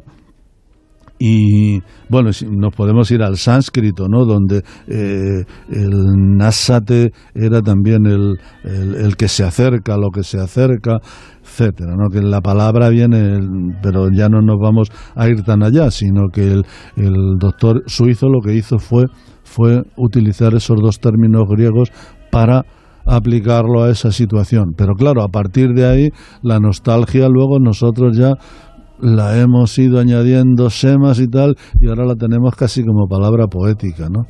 No es solo esa situación de cuando Sí. uno está destinado en un sitio tal y que quiere volver a la familia, sino que la, la hemos... El recuerdo, añoranza la de algo. Llenado de más significado. ¿no? Recuerdo y añoranza, ¿no? Añoranza es una palabra, ¿no? Aproximado, es aproximada. Eh, y bueno, como te decía antes, no El- tampoco es el dolor de la pérdida, ¿no? La nostalgia no es el dolor de la pérdida de algo, ¿no? O de alguien. La palabra portuguesa sentimiento- saudade que decías antes, pues ya incorporada también al diccionario de la lengua de la lengua española con esa misma grafía, pues también está cerca Mm. Creo que es más de la nostalgia. El sentimiento de ausencia también, de, ¿no? Sí, pero, sí, pero ya no solo de la familia, por ejemplo, de- sí, de eso de la nostalgia de la infancia. Sí, claro, claro, claro. decir, ya nostalgia es de situaciones. Y fíjate, claro, escuchándote, escuchándote, que me ha parecido bellísima la historia, eh, es lo mismo nostalgia que melancolía, te lo digo, porque... Yo creo que no, porque la melancolía también nace de una terminología médica. Ahí ¿no? voy, ahí voy, Que ahí la- voy. Lo ahí que voy. pasa es que la melancolía es eh, está más cerca del estado depresivo, ¿no? Eso que es, la nostalgia, eso es, ¿no? eso es. La melancolía Pero- viene pero de- a veces melancolía, es decir, en el lenguaje de uso normal, cuando no vas pueden pasar como a la sinónimos. univocidad Mm. de la lengua, de los términos médicos, por así decirlo, podemos utilizar, ¿por qué? Porque las palabras, en la lengua decimos que no hay compartimentos estancos, en la lengua de uso, es decir, que hay mucha intersección, ¿no? Y- Lo digo porque te lo preguntabas, porque para que lo sepan también, melancolía es un término médico que viene de melancolía de malabilis, o sea, más o menos, malabilis. claro. eh, La malencolía. La malencolía, exactamente. o sea que- Bueno, pues nostalgia de estar entre tus brazos, como decía la canción. Oh, qué bonito, claro. Nostalgia de estar, nostalgia claro. es el nombre de un bolero, ¿no? Pues claro, por supuesto, por supuesto, por supuesto. Yo, yo, yo, vamos, muchas canciones y muchos poemas. Sí, que sí, no, no. Se ha convertido en una. muchísimo, pero, Claro, claro. pero nostalgia es que, es que mi, mi oído es muy malo, ¿no? Mi recuerdo musical, Sí, desgraciadamente, pero sé que nostalgia es un bolero, Sí, sí, sí. pero no le recuerdo la música ahora mismo, ¿no? Yo tampoco, pero bueno, yo me acuerdo de un verso de, de una canción que era Nostalgia estar entre tus brazos, eh, que era de una canción que se llamaba Me, estás haciendo falta. Pero vamos, nostalgias, es que hay tantas nostalgias que vamos, que, que vamos, serían, serían infinitas la, Bueno, cantidad- la pues cantidad de nostalgia. Esperemos que nuestros oyentes tengan nostalgia de estas conversaciones Eso es, sobre la lengua. Eso es. Querido Ian, y, nos cuida- y nos quieran. y exactamente, cuídate mucho. Un saludo. Ponte en marcha con Onda Cero. 98.0 Madrid.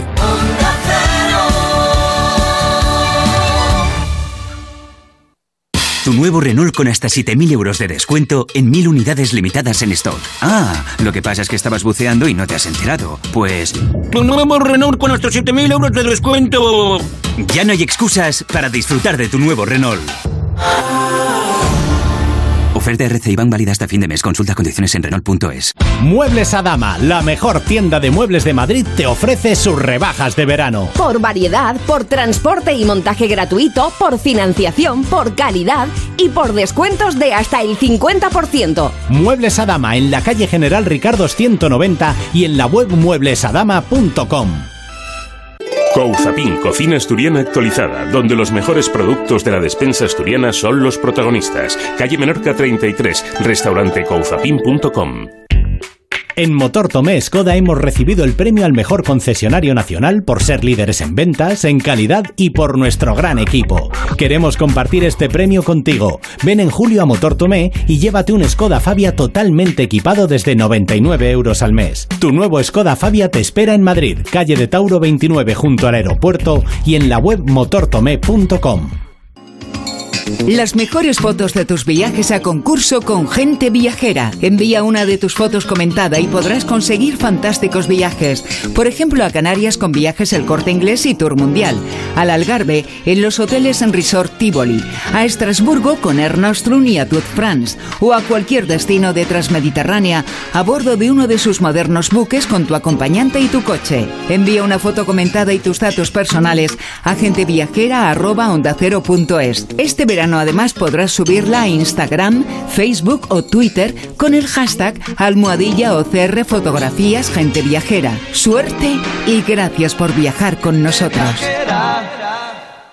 Leyendas, enigmas de la historia, últimas investigaciones y datos en La Rosa de los Vientos. Hoy os contaremos algo más sobre el Bitcoin y sobre las eh, monedas eh, virtuales. Ernest Hemingway estuvo contando a sus amigos que el FBI le perseguía. En los años 80 fue cuando se descubrió el expediente que el FBI tenía de Hemingway. Un extraño objeto romboidal se coloca sobre el centro. Cientos y cientos de testigos. Sin embargo, se echó por encima un manto de secreto. La Rosa de los Vientos. Ahora los sábados a las doce y media de la noche y los domingos a la una de la madrugada. Con Bruno Cardeñosa. Te mereces esta radio. Onda Cero. Tu radio. Onda Cero Madrid. 98.0. Ponte en marcha con Onda Cero y Javier Ruiz.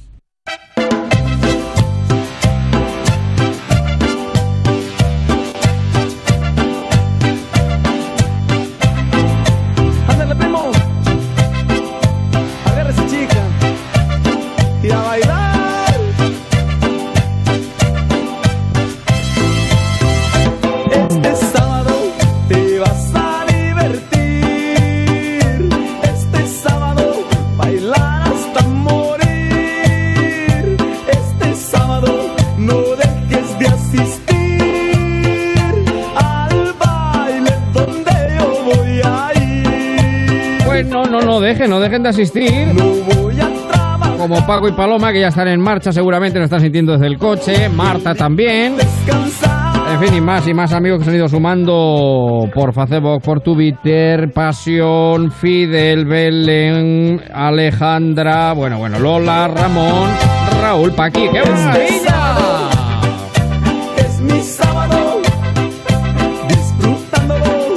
Dice Rafa, Julio pasa volando y se ve una foto de Julio Iglesias volando, efectivamente.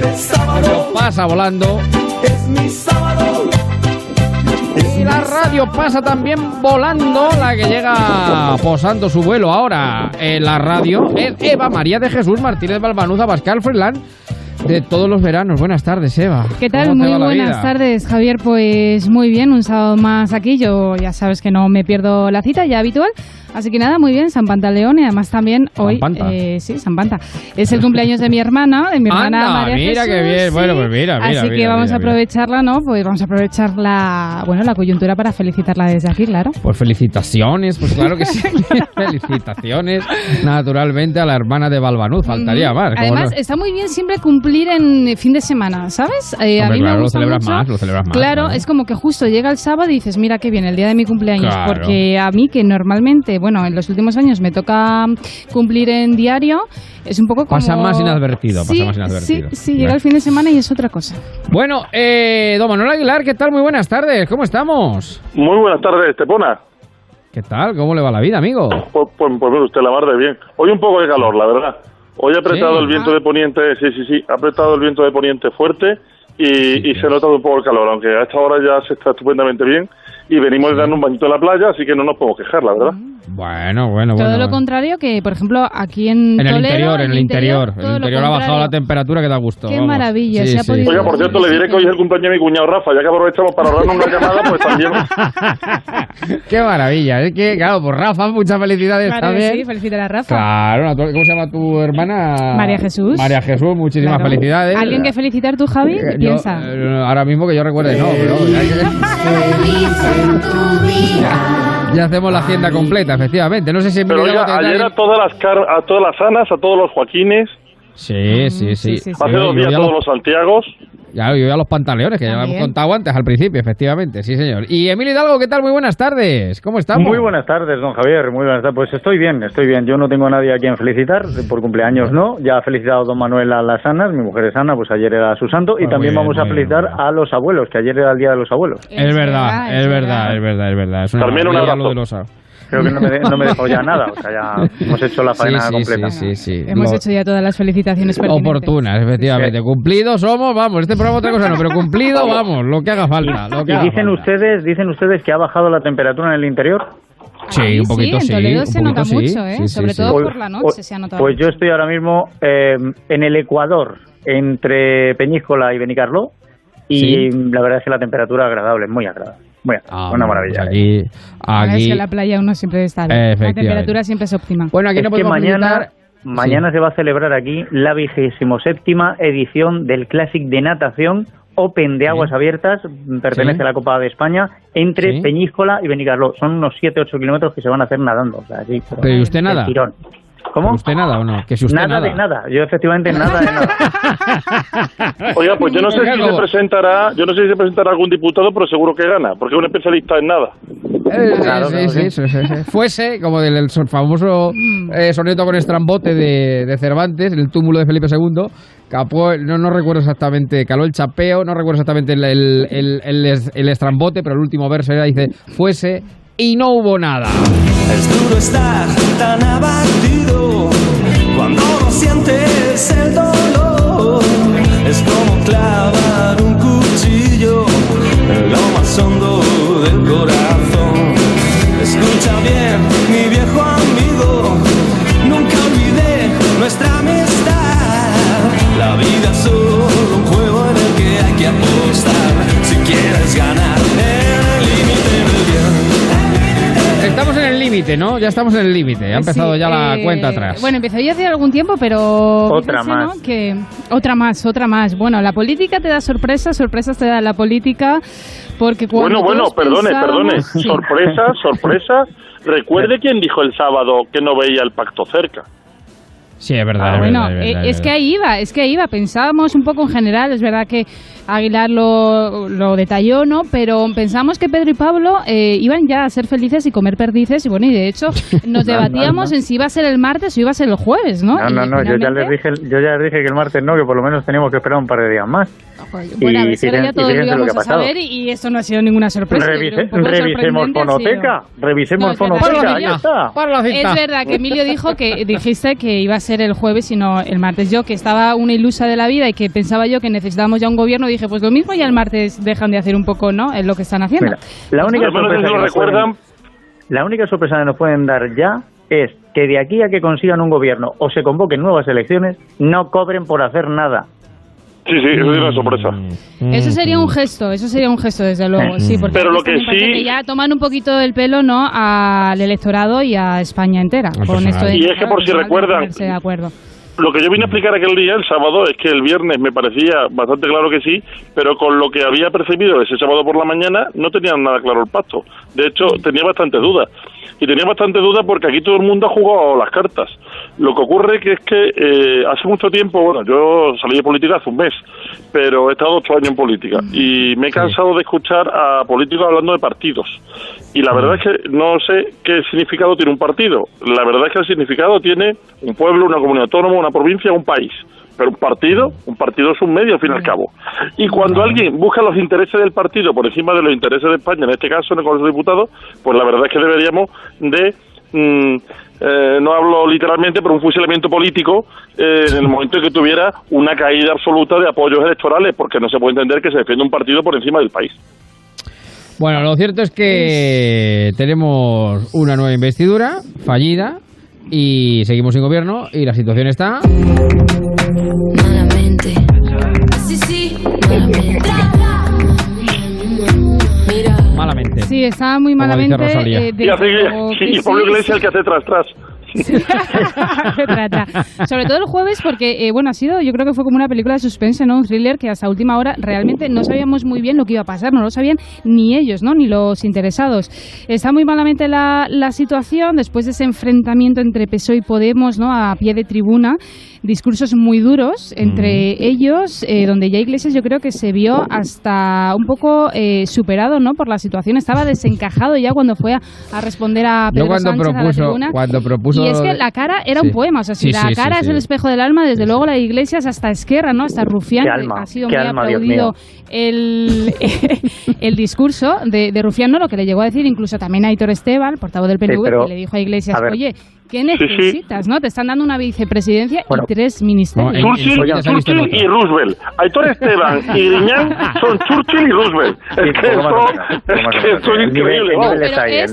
Pero, ejemplifica el, el sentido, me refiero a que son ellos normalmente, por ejemplo, Esquerra, ¿no? Gabriel Rufián, que es muy cercano a- al partido de Pablo Iglesias de Podemos, que hasta ellos mismos, que siempre ha sido Podemos el que ha sido nexo de unión entre, eh, bueno, pues con el Pedro Sánchez y con el PSOE, que hasta Rufián le diga a Pablo Iglesias, desde luego fue demoledor bajo mi punto de vista, y también que se lo dijera a Aitor Esteban, le dijera, oye, que es que no tienen ustedes experiencia en gestión. Pero, pero, por favor, vamos a dejar de tomarle el pelo al ciudadano. ¿eh? Y cuando digo vamos, es- no- nosotros no vamos a ser partícipes, que dejen de tomarles el pelo a ellos. Esto de que llegó el momento de la votación y no tenían ni idea de lo que iba a pasar, esto es una tontería, una soberana estupidez. Saben perfectamente que si han intentado negociar y no han llegado a ningún acuerdo, no te van a apoyar y no va a haber investidura. Que no me digan ahora que se han sorprendido cuando han visto que Pedro Sánchez no se convierte en presidente, porque lo sabían todos cuando pasaron a votar. Acabo de imaginarme a Rufián de Estadista necesito un baño. Le han entrado Sí, sí. Bueno, el, el caso que lo que dice, yo creo que a- en la última hora, Pablo Iglesias, cuando subió a la tribuna y hizo esa propuesta de, de última hora, que también ha habido, como se ha comentado mucho, ¿no? Pues ese líder socialista que se lo dijo, que parece que Sí, fue Zapatero. Z- ZP, eso, que fue Zapatero. eso empezó a Yo cundir creo enseguida. Que ahí fue de verdad que se agarró un clavo ardiendo y proponer eso, ¿no? Cuando realmente las competencias Están transferidas. están transferidas, Todas. ¿no? Hacerse cargo de las todas. políticas activas de empleo. Yo creo que realmente ahí Pablo Iglesias se vio en una situación un poco, eh, bueno, el ya mejor meme de superado por la el mejor meme de todos es el uno que se salía eh, Pablo Iglesias con Pedro Sánchez eh, reunido y dice pero Pablo el ministerio del tiempo y dice no me, no me fastidies dice, eso es una serie eso es una serie pero vamos que no sabe No le- Pablo Iglesias en otra como esta vamos, ya, eh, ¿No les no recordó a ustedes un poco el, el chiste del genio? ¿Cuál es el que llegaba, el que se encontraba un genio y le decía, oye, yo quiero que resucites a mi padre. No, no, mira, resucitar, yo no puedo resucitar a los muertos, pídeme otra cosa. Y entonces pide que ese año el Atlético de Madrid sea campeón de Copa del Rey, de Liga y de Champions. Dice, bueno, dime el nombre de tu padre que lo vaya mirando. Pablo Iglesias lo que hizo fue eso. O sea, fue un poco pedir y dijo, lo mismo, lo mismo por ser muy difícil me dan otra. O sea, pero yo Ojo tiro ahí. Ojo al Atlético que la metió 7 al Madrid, eh. Cuidado, Sí, sí. cuidado, cuidado, cuidado. No vamos a oiga, cuidado. yo, yo, yo sí creo que el hora cambiaron, sobre todo por el personaje que se ha visto involucrado en la paradoja de algo que da muchísimo juego periodístico, que es el voto telemático. O sea, el voto Sí. telemático de Irene Montero, que fue una hora antes de la votación, una de dos. O han dejado, y me permiten el término, con el culo al aire a Irene Montero, cosa que no creo, o dos, el voto de, de, de, Uni- de Unidas Podemos, que me va a salir lo que dijo el otro día Pablo Iglesias, que dijo Unidas Podemos. ¿Eh? Sí, sí, lo dijo él, ¿eh? que Unidas Podemos, y digo, a- pues, ya, me estoy liando. Sé, sé que- sé que- sé que pasa con esta tontería, acaba uno liándose. Bueno, Unidos Podemos, Unidas Podemos, eh, U- Unidas Podemos dijo que no, porque Irene Montero votó que no una hora antes. Y fue a las dos y media Votó cuando Irene los que Montero- votó. Claro, votó que no y luego se abstuvieron los Y luego se abstuvo. Bueno, que después del Bueno, rechazo... pues claro que ah, eh, es verdad. Cito, por ejemplo, estamos citando ¿no? a PNV y a Esquerra porque es verdad que es lo que querían, ¿no? Que eh, saliera ese gobierno porque en este caso el Partido Popular, bien Pablo Casado manejó y ya hizo clara su postura y también Albert Rivera que ha sido muy comentado por Twitter porque porque me río porque estoy recordando alguno de los tweets, ¿no? Que he leído que eh, se hicieron protagonistas, aparte de él, ¿no? Bueno, como líder de. Ciudadanos y del Partido de la Formación Naranja, dos palabras que no soltó, que fue eh, banda Sí. y Plan Sánchez, ¿no? Ha sido Sí, muy sí. comentado a través de Twitter también, eh, bueno, pues el discurso, en Mm. este caso, de Albert Rivera. Y mucho desasosiego y frustración Mm. Por redes sociales en el sector de la izquierda, ¿no? Que deseaban realmente ese pacto de coalición. Mm. Por ejemplo, el actor Antonio de la Torre decía, siempre he votado progresista, en 2004 lo hice por Zapatero, pero si por falta de acuerdo vamos a unas nuevas elecciones, no lo haré esta vez. También el protagonista de Cuéntame, en este caso uno de ellos, Ricardo Gómez, decía eh, que ambos partidos tenían que entenderse y que era bochornoso. Incluso Maruja Torres, también a través de la red social, decía tantos estudios para esto, no tenéis perdón. Así que bastante enfado por redes sociales y ahora cuál es el escenario, ¿qué pasa ahora? Pues ¿qué pasa ahora? Pues vamos Que a después del rechazo a la coalición, el PSOE dice... No de ti yo ya no quiero nada, yo ya no quiero nada. Ya se pasó, se pasó el tren. El tren pasa una vez y ya no vuelve a pasar. Ya no quiere nada, ya no quiere nada. Ya, Ya, no quiere ya nada. no quiere, parece de momento puede ser eso también, porque ahora eh, no sé si se han fijado que estamos como eh, no se eh, deja de repetir la palabra mm, relato, ¿no? Hay que construir el relato. A ver, estamos oyendo ya la Es solicitud. verdad, es verdad que se ha metido, que, la- que lo de lo de rufiar la entrada lo calor se ha metido usted en la, en la piscina, ¿no? Que se ha tirado. ¿Cómo? Es verdad que se ha tirado usted en la piscina. Lo oye claro. Hombre, sí, sí, perfectamente, perfectamente. Bueno, pues ahora parece que lo importante es el relato, ¿no? Cómo lo cuenta cada partido para, eh, bueno, pues mm, justificarse de cara Sí. al electorado. Ya lo dijo ayer Carmen Calvo, vicepresidenta en funciones, que iban a explorar otras vías Mm. después de ese rechazo de Podemos. Sí, y sí, ha vuelto a... Sí, sí, seguro, seguro. Mire, Está ahí, está ahí. Yo, yo de verdad, eh, yo creo que de las cosas más graciosas que ha hecho eh, Pedro Sánchez, eh, además Ponle a del Carmen Calvo a negociar. Pon- Claro. ponle a Carmen Calvo a negociar. Vamos a ver, mire, es que hay una inmobiliaria. Yo también lo creo, hay yo también lo creo. Hay, hay, hay, hay, hay una inmobiliaria en mi zona eh, en la cual cuando eh, hay una propiedad que de dos personas, uno lo quiere vender y el otro sí, pues acuerden llevarlo a esa inmobiliaria, porque lo van a intentar vender pero no se va a vender. Bueno, pues cuando uno quiere ponerse a negociar, pero sabe que no va a lograr ningún resultado, es que lo que hacer es mandar a Carmen Calvo, porque es que te dinamita esto en un salto. ¿Se han dado cuenta que Carmen No. Calvo siempre en el debate de investidura en el Congreso siempre le está diciendo cosas a Sí, Pedro sí, Sánchez? sí, sí, le apunta, le apunta mucho, Siempre, siempre. apunta. Con lo rico, con lo rico que es nuestro lenguaje y no lo han entendido. A Carmen Calvo la han mandado a explorar otras vías, la de Madrid Jaén concretamente, la va a explorar mucho. La- Bueno, pues hoy lo ha vuelto a decir Cristina Narbona, presidenta del PSOE, ha dicho la oferta que se hizo a Unidas Podemos ya no está sobre la mesa. El Mundo, por ejemplo, titula El PSOE da aire a la propuesta de Izquierda Unida de que Podemos, ojo, no entre en el gobierno, no tenga ministerios, pero sí que hagan pues un acuerdo de investidura. También lo lleva en portada el Confidencial, que dice pues el PSOE reitera que ya no habrá coalición y celebra la vía de Izquierda Unida para presionar a Podemos. Pero claro, en todo esto, ¿quién Sí. tiene la culpa, no? Claro, échame a ¿Quién, mí- quién tiene la culpa? Nadie. Si le preguntas a ellos, nadie. No, no, la culpa siempre es del empedrado, eso no... del, del que estaba antes, del que estaba, del empleado, del encargado. Bueno, pues fíjense porque... Con lo bien que venía Rajoy, con lo bien que le venían Rajoy a todos. Sí, sí, sí, sí, sí.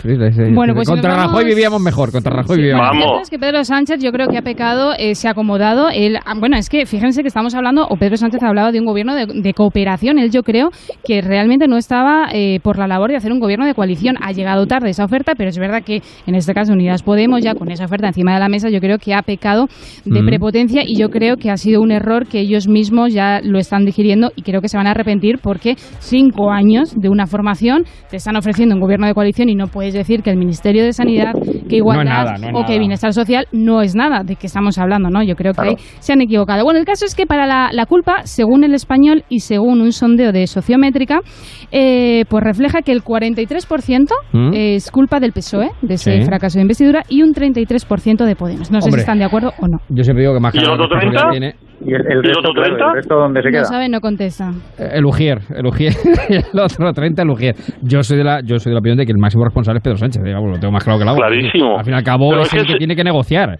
Ruiz, Y- y- según sus propias no. palabras.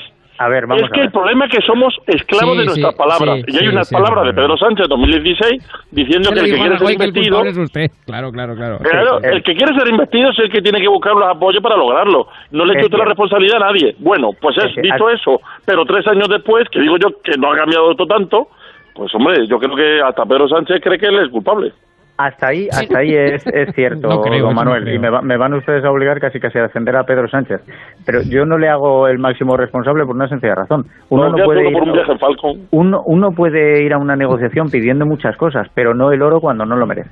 Podemos se ha pasado Claro, de la raya pidiendo. Mm. Pero claro, yo también entiendo que que, da vértigo meter a. Podemos en el gobierno, ¿eh? Bueno, pues yo le voy a decir y una ha cosa. cedido, ha cedido en el sentido de que estamos hablando de un gobierno de cooperación y ha cedido a un gobierno de coalición y estamos hablando de tres ministerios y una vicepresidencia, pero que, que querían, ¿no? O que, que esperaban. Bueno, es que tampoco yo le voy a decir una cosa, como se van a ir de vacaciones, pase lo que pase, pues le voy a recomendar Securitas a todos, porque si es que lo tienen claro, si se van a ir de vacaciones igual, pues que por lo menos se vayan de manera tranquila, sin tener que preocuparse si van a entrar a robar en casa mientras están de vacaciones. Por eso, eh, a disposición de todos nosotros está la alarma de Securitas, la alarma que más hogares protege en España y Europa. No deje que ningún robo le arruine las vacaciones, instale hoy la alarma de Securitas Direct y disfrute de sus merecidas vacaciones tranquilo, llamando al 945 45 45 o en securitasdirect.es 945 45 45.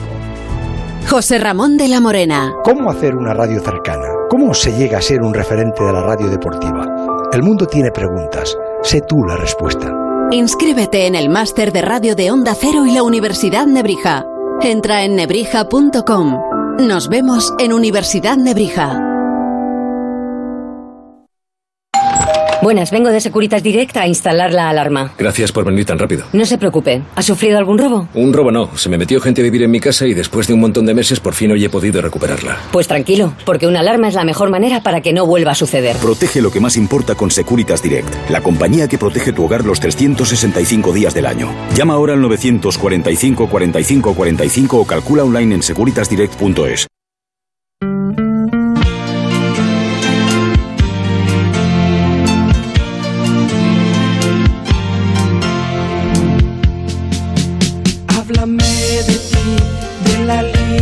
esto es un guiño eh, a Rafa, que en el Facebook dice podía montar un dúo musical y va a montar una portada mítica de los pecos con el Javi el Rubio, eh, con Pa- Pablo Iglesias y Pedro, evidentemente. Pedro. Es que qué juego nos dan, ¿eh? Qué Sí, juego sí, nos dan. sí, sí, Pedro y Pablo, Pablo y Pedro. Y bueno, y al fin y al cabo que no se da por vencido, ¿no? Yo no me.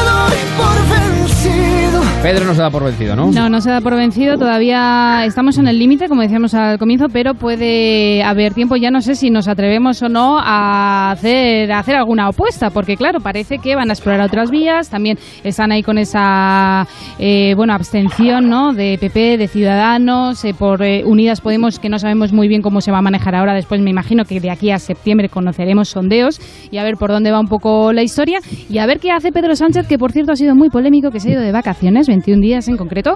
Y claro, uno se pregunta, oye, ¿está el ¿Cómo tiene país? tiempo? ¿Cómo está? Claro, claro. Pero también es verdad que hay que entender que en un momento dado tienes que desconectar, Sí, ¿no? sí, Porque no, es claro, verdad que sí. es mucha, eh, bueno, un bloqueo político bastante importante, pero al final eh, uno tiene que estar ahí, ¿no? Cuando España se le necesita, entonces ha sido muy polémica también, pues bueno, eh, las vacaciones de Pedro Sánchez.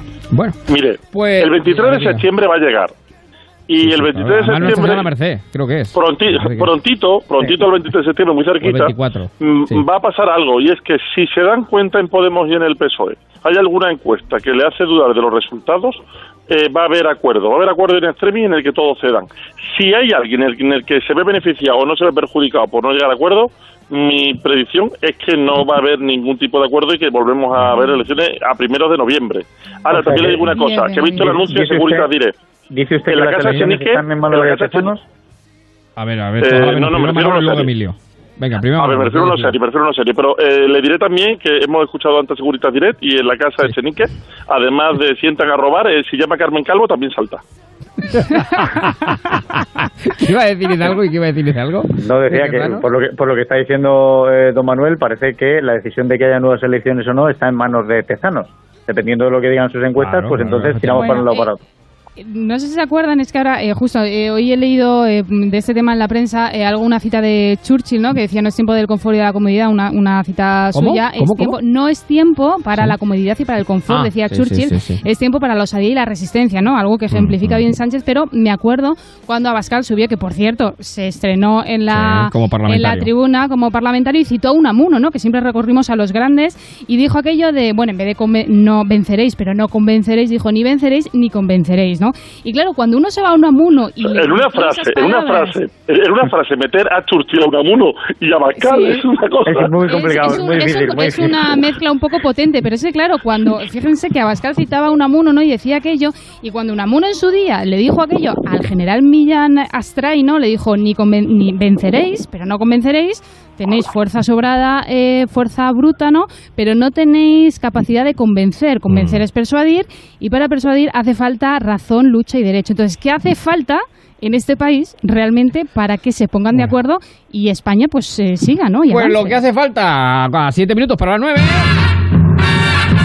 es saludar a Pablo García Bautista. Querido Pablo, buenas tardes. Buenas ¿Cómo te va la tardes, ¿qué vida? Y Pablo cayó del caballo.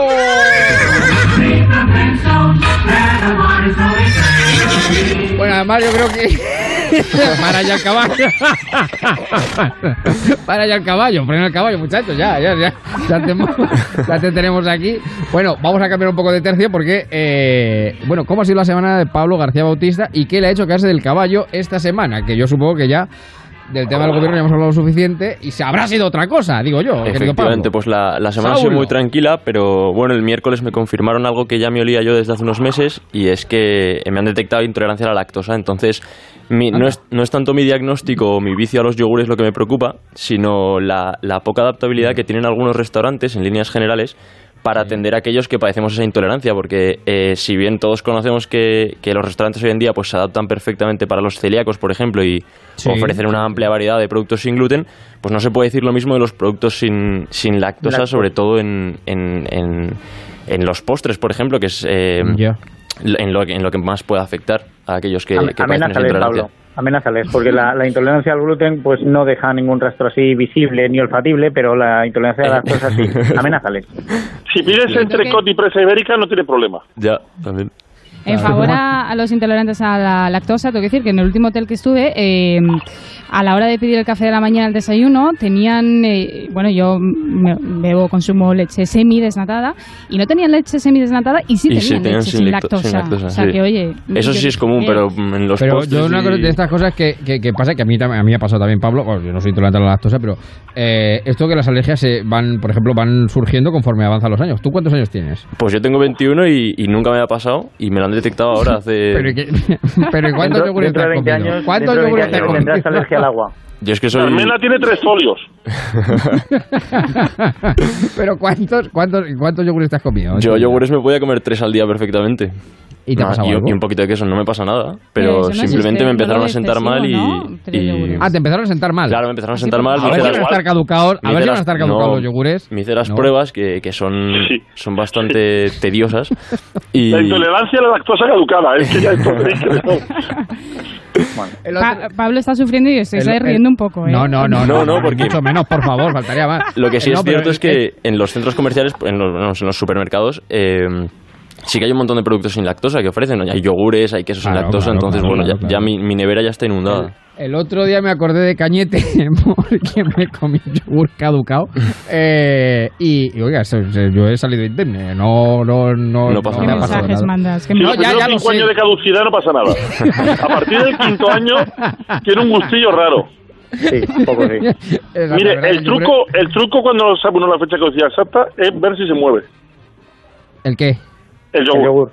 Yo, yo, Ah, si veo que, al- yo si veo que algo dentro de la nevera se mueve, entonces intento no comerlo. Lo que yo nunca he entendido es por qué no se come dentro de la fecha. O sea, ¿por qué esperan a, comer un yogur tres meses? Si ya lo han comprado, pues consúmanlo, ¿no? Digo Claro, yo. pero si a veces se, se olvida uno, se le orienta- es pasa. orientativo. Es como Eva. de Podemos, es orientativo. Eva, ¿cómo se nota, cómo se nota que no tienes niños? Eso Es, es verdad, es verdad. ¿Pero qué tiene que ver eso, Manuel? ¿A qué tiene que ver? Porque empiezas a dejar cosas en la nevera por si los niños se lo comen. Ahí al fondo. Y al final te acabas comiendo tú todo caducado porque no se lo han comido. Pero la nevera se abre todos los días y, y- Yo, don y Ma- se ve la don comida. se Manuel tiene una frase, don Manuel tiene una frase grandiosa hace muchos años que decía que él estaba gordo de pena. De Aunque pena, se ha sí. quedado hecho un figurín, ¿eh? Se ha quedado hecho un figurín ahora. Vamos, pero me quedo hecho un no, eso no- Pero yo estoy gordo de pena. Sí, sí, pero yo estoy gordo de pena. Claro, claro, claro, de, de la pena que da que se quede sobre el plato. Me- Eso es una un filete de lomo, ¿eh? cuatro comer. patatas fritas, un nugget, un, Eso es. un yogur que va a caducar. Bueno, que, no, que nos vamos, que nos vamos. Nos quedan dos para las nueve. Bueno, mañana vamos a contar las ventajas de no ser moreno.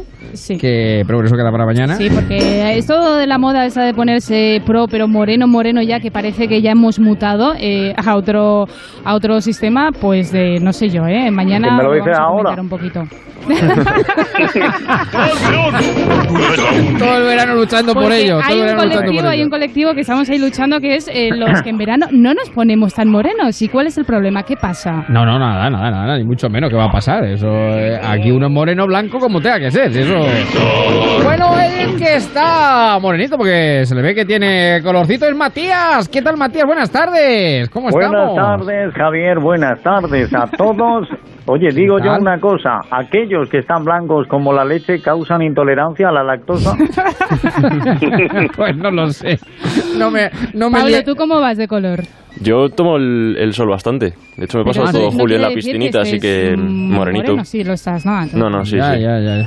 Bueno, que Vamos, no me tampoco el mucho. tema con la lactosa, que ya bastante lo hemos liado. Eh, de, de- de- el titular, el titular, Matías, de este sábado El titular, 27. bien. Venga, sí. es eh, muy fácil. Después de la investidura fallida van a cambiar cosas en los dos partidos. Podemos va a empezar por cambiar el nombre. Se va a llamar unidas, ahora sí, de verdad, vamos a ver si podemos, que parece que no. Bueno, pues lo vamos a dejar aquí en coma alta, porque llegan los servicios informativos, llega Carlos León con todas las noticias, sigue la radio, nosotros mañana amenazamos con volver a partir de las 7 de la tarde. 10 señor segundos Aguilar. los pitos. Exactamente, muy bien. Don Manuel, un fuerte abrazo, don Emilio. Un abrazo muy fuerte. Pablo, Eva, Hasta un luego, un abrazo, abrazo. para todos. Chao, chao, sigue la radio, sigue Onda Cero. Disfruten del sábado.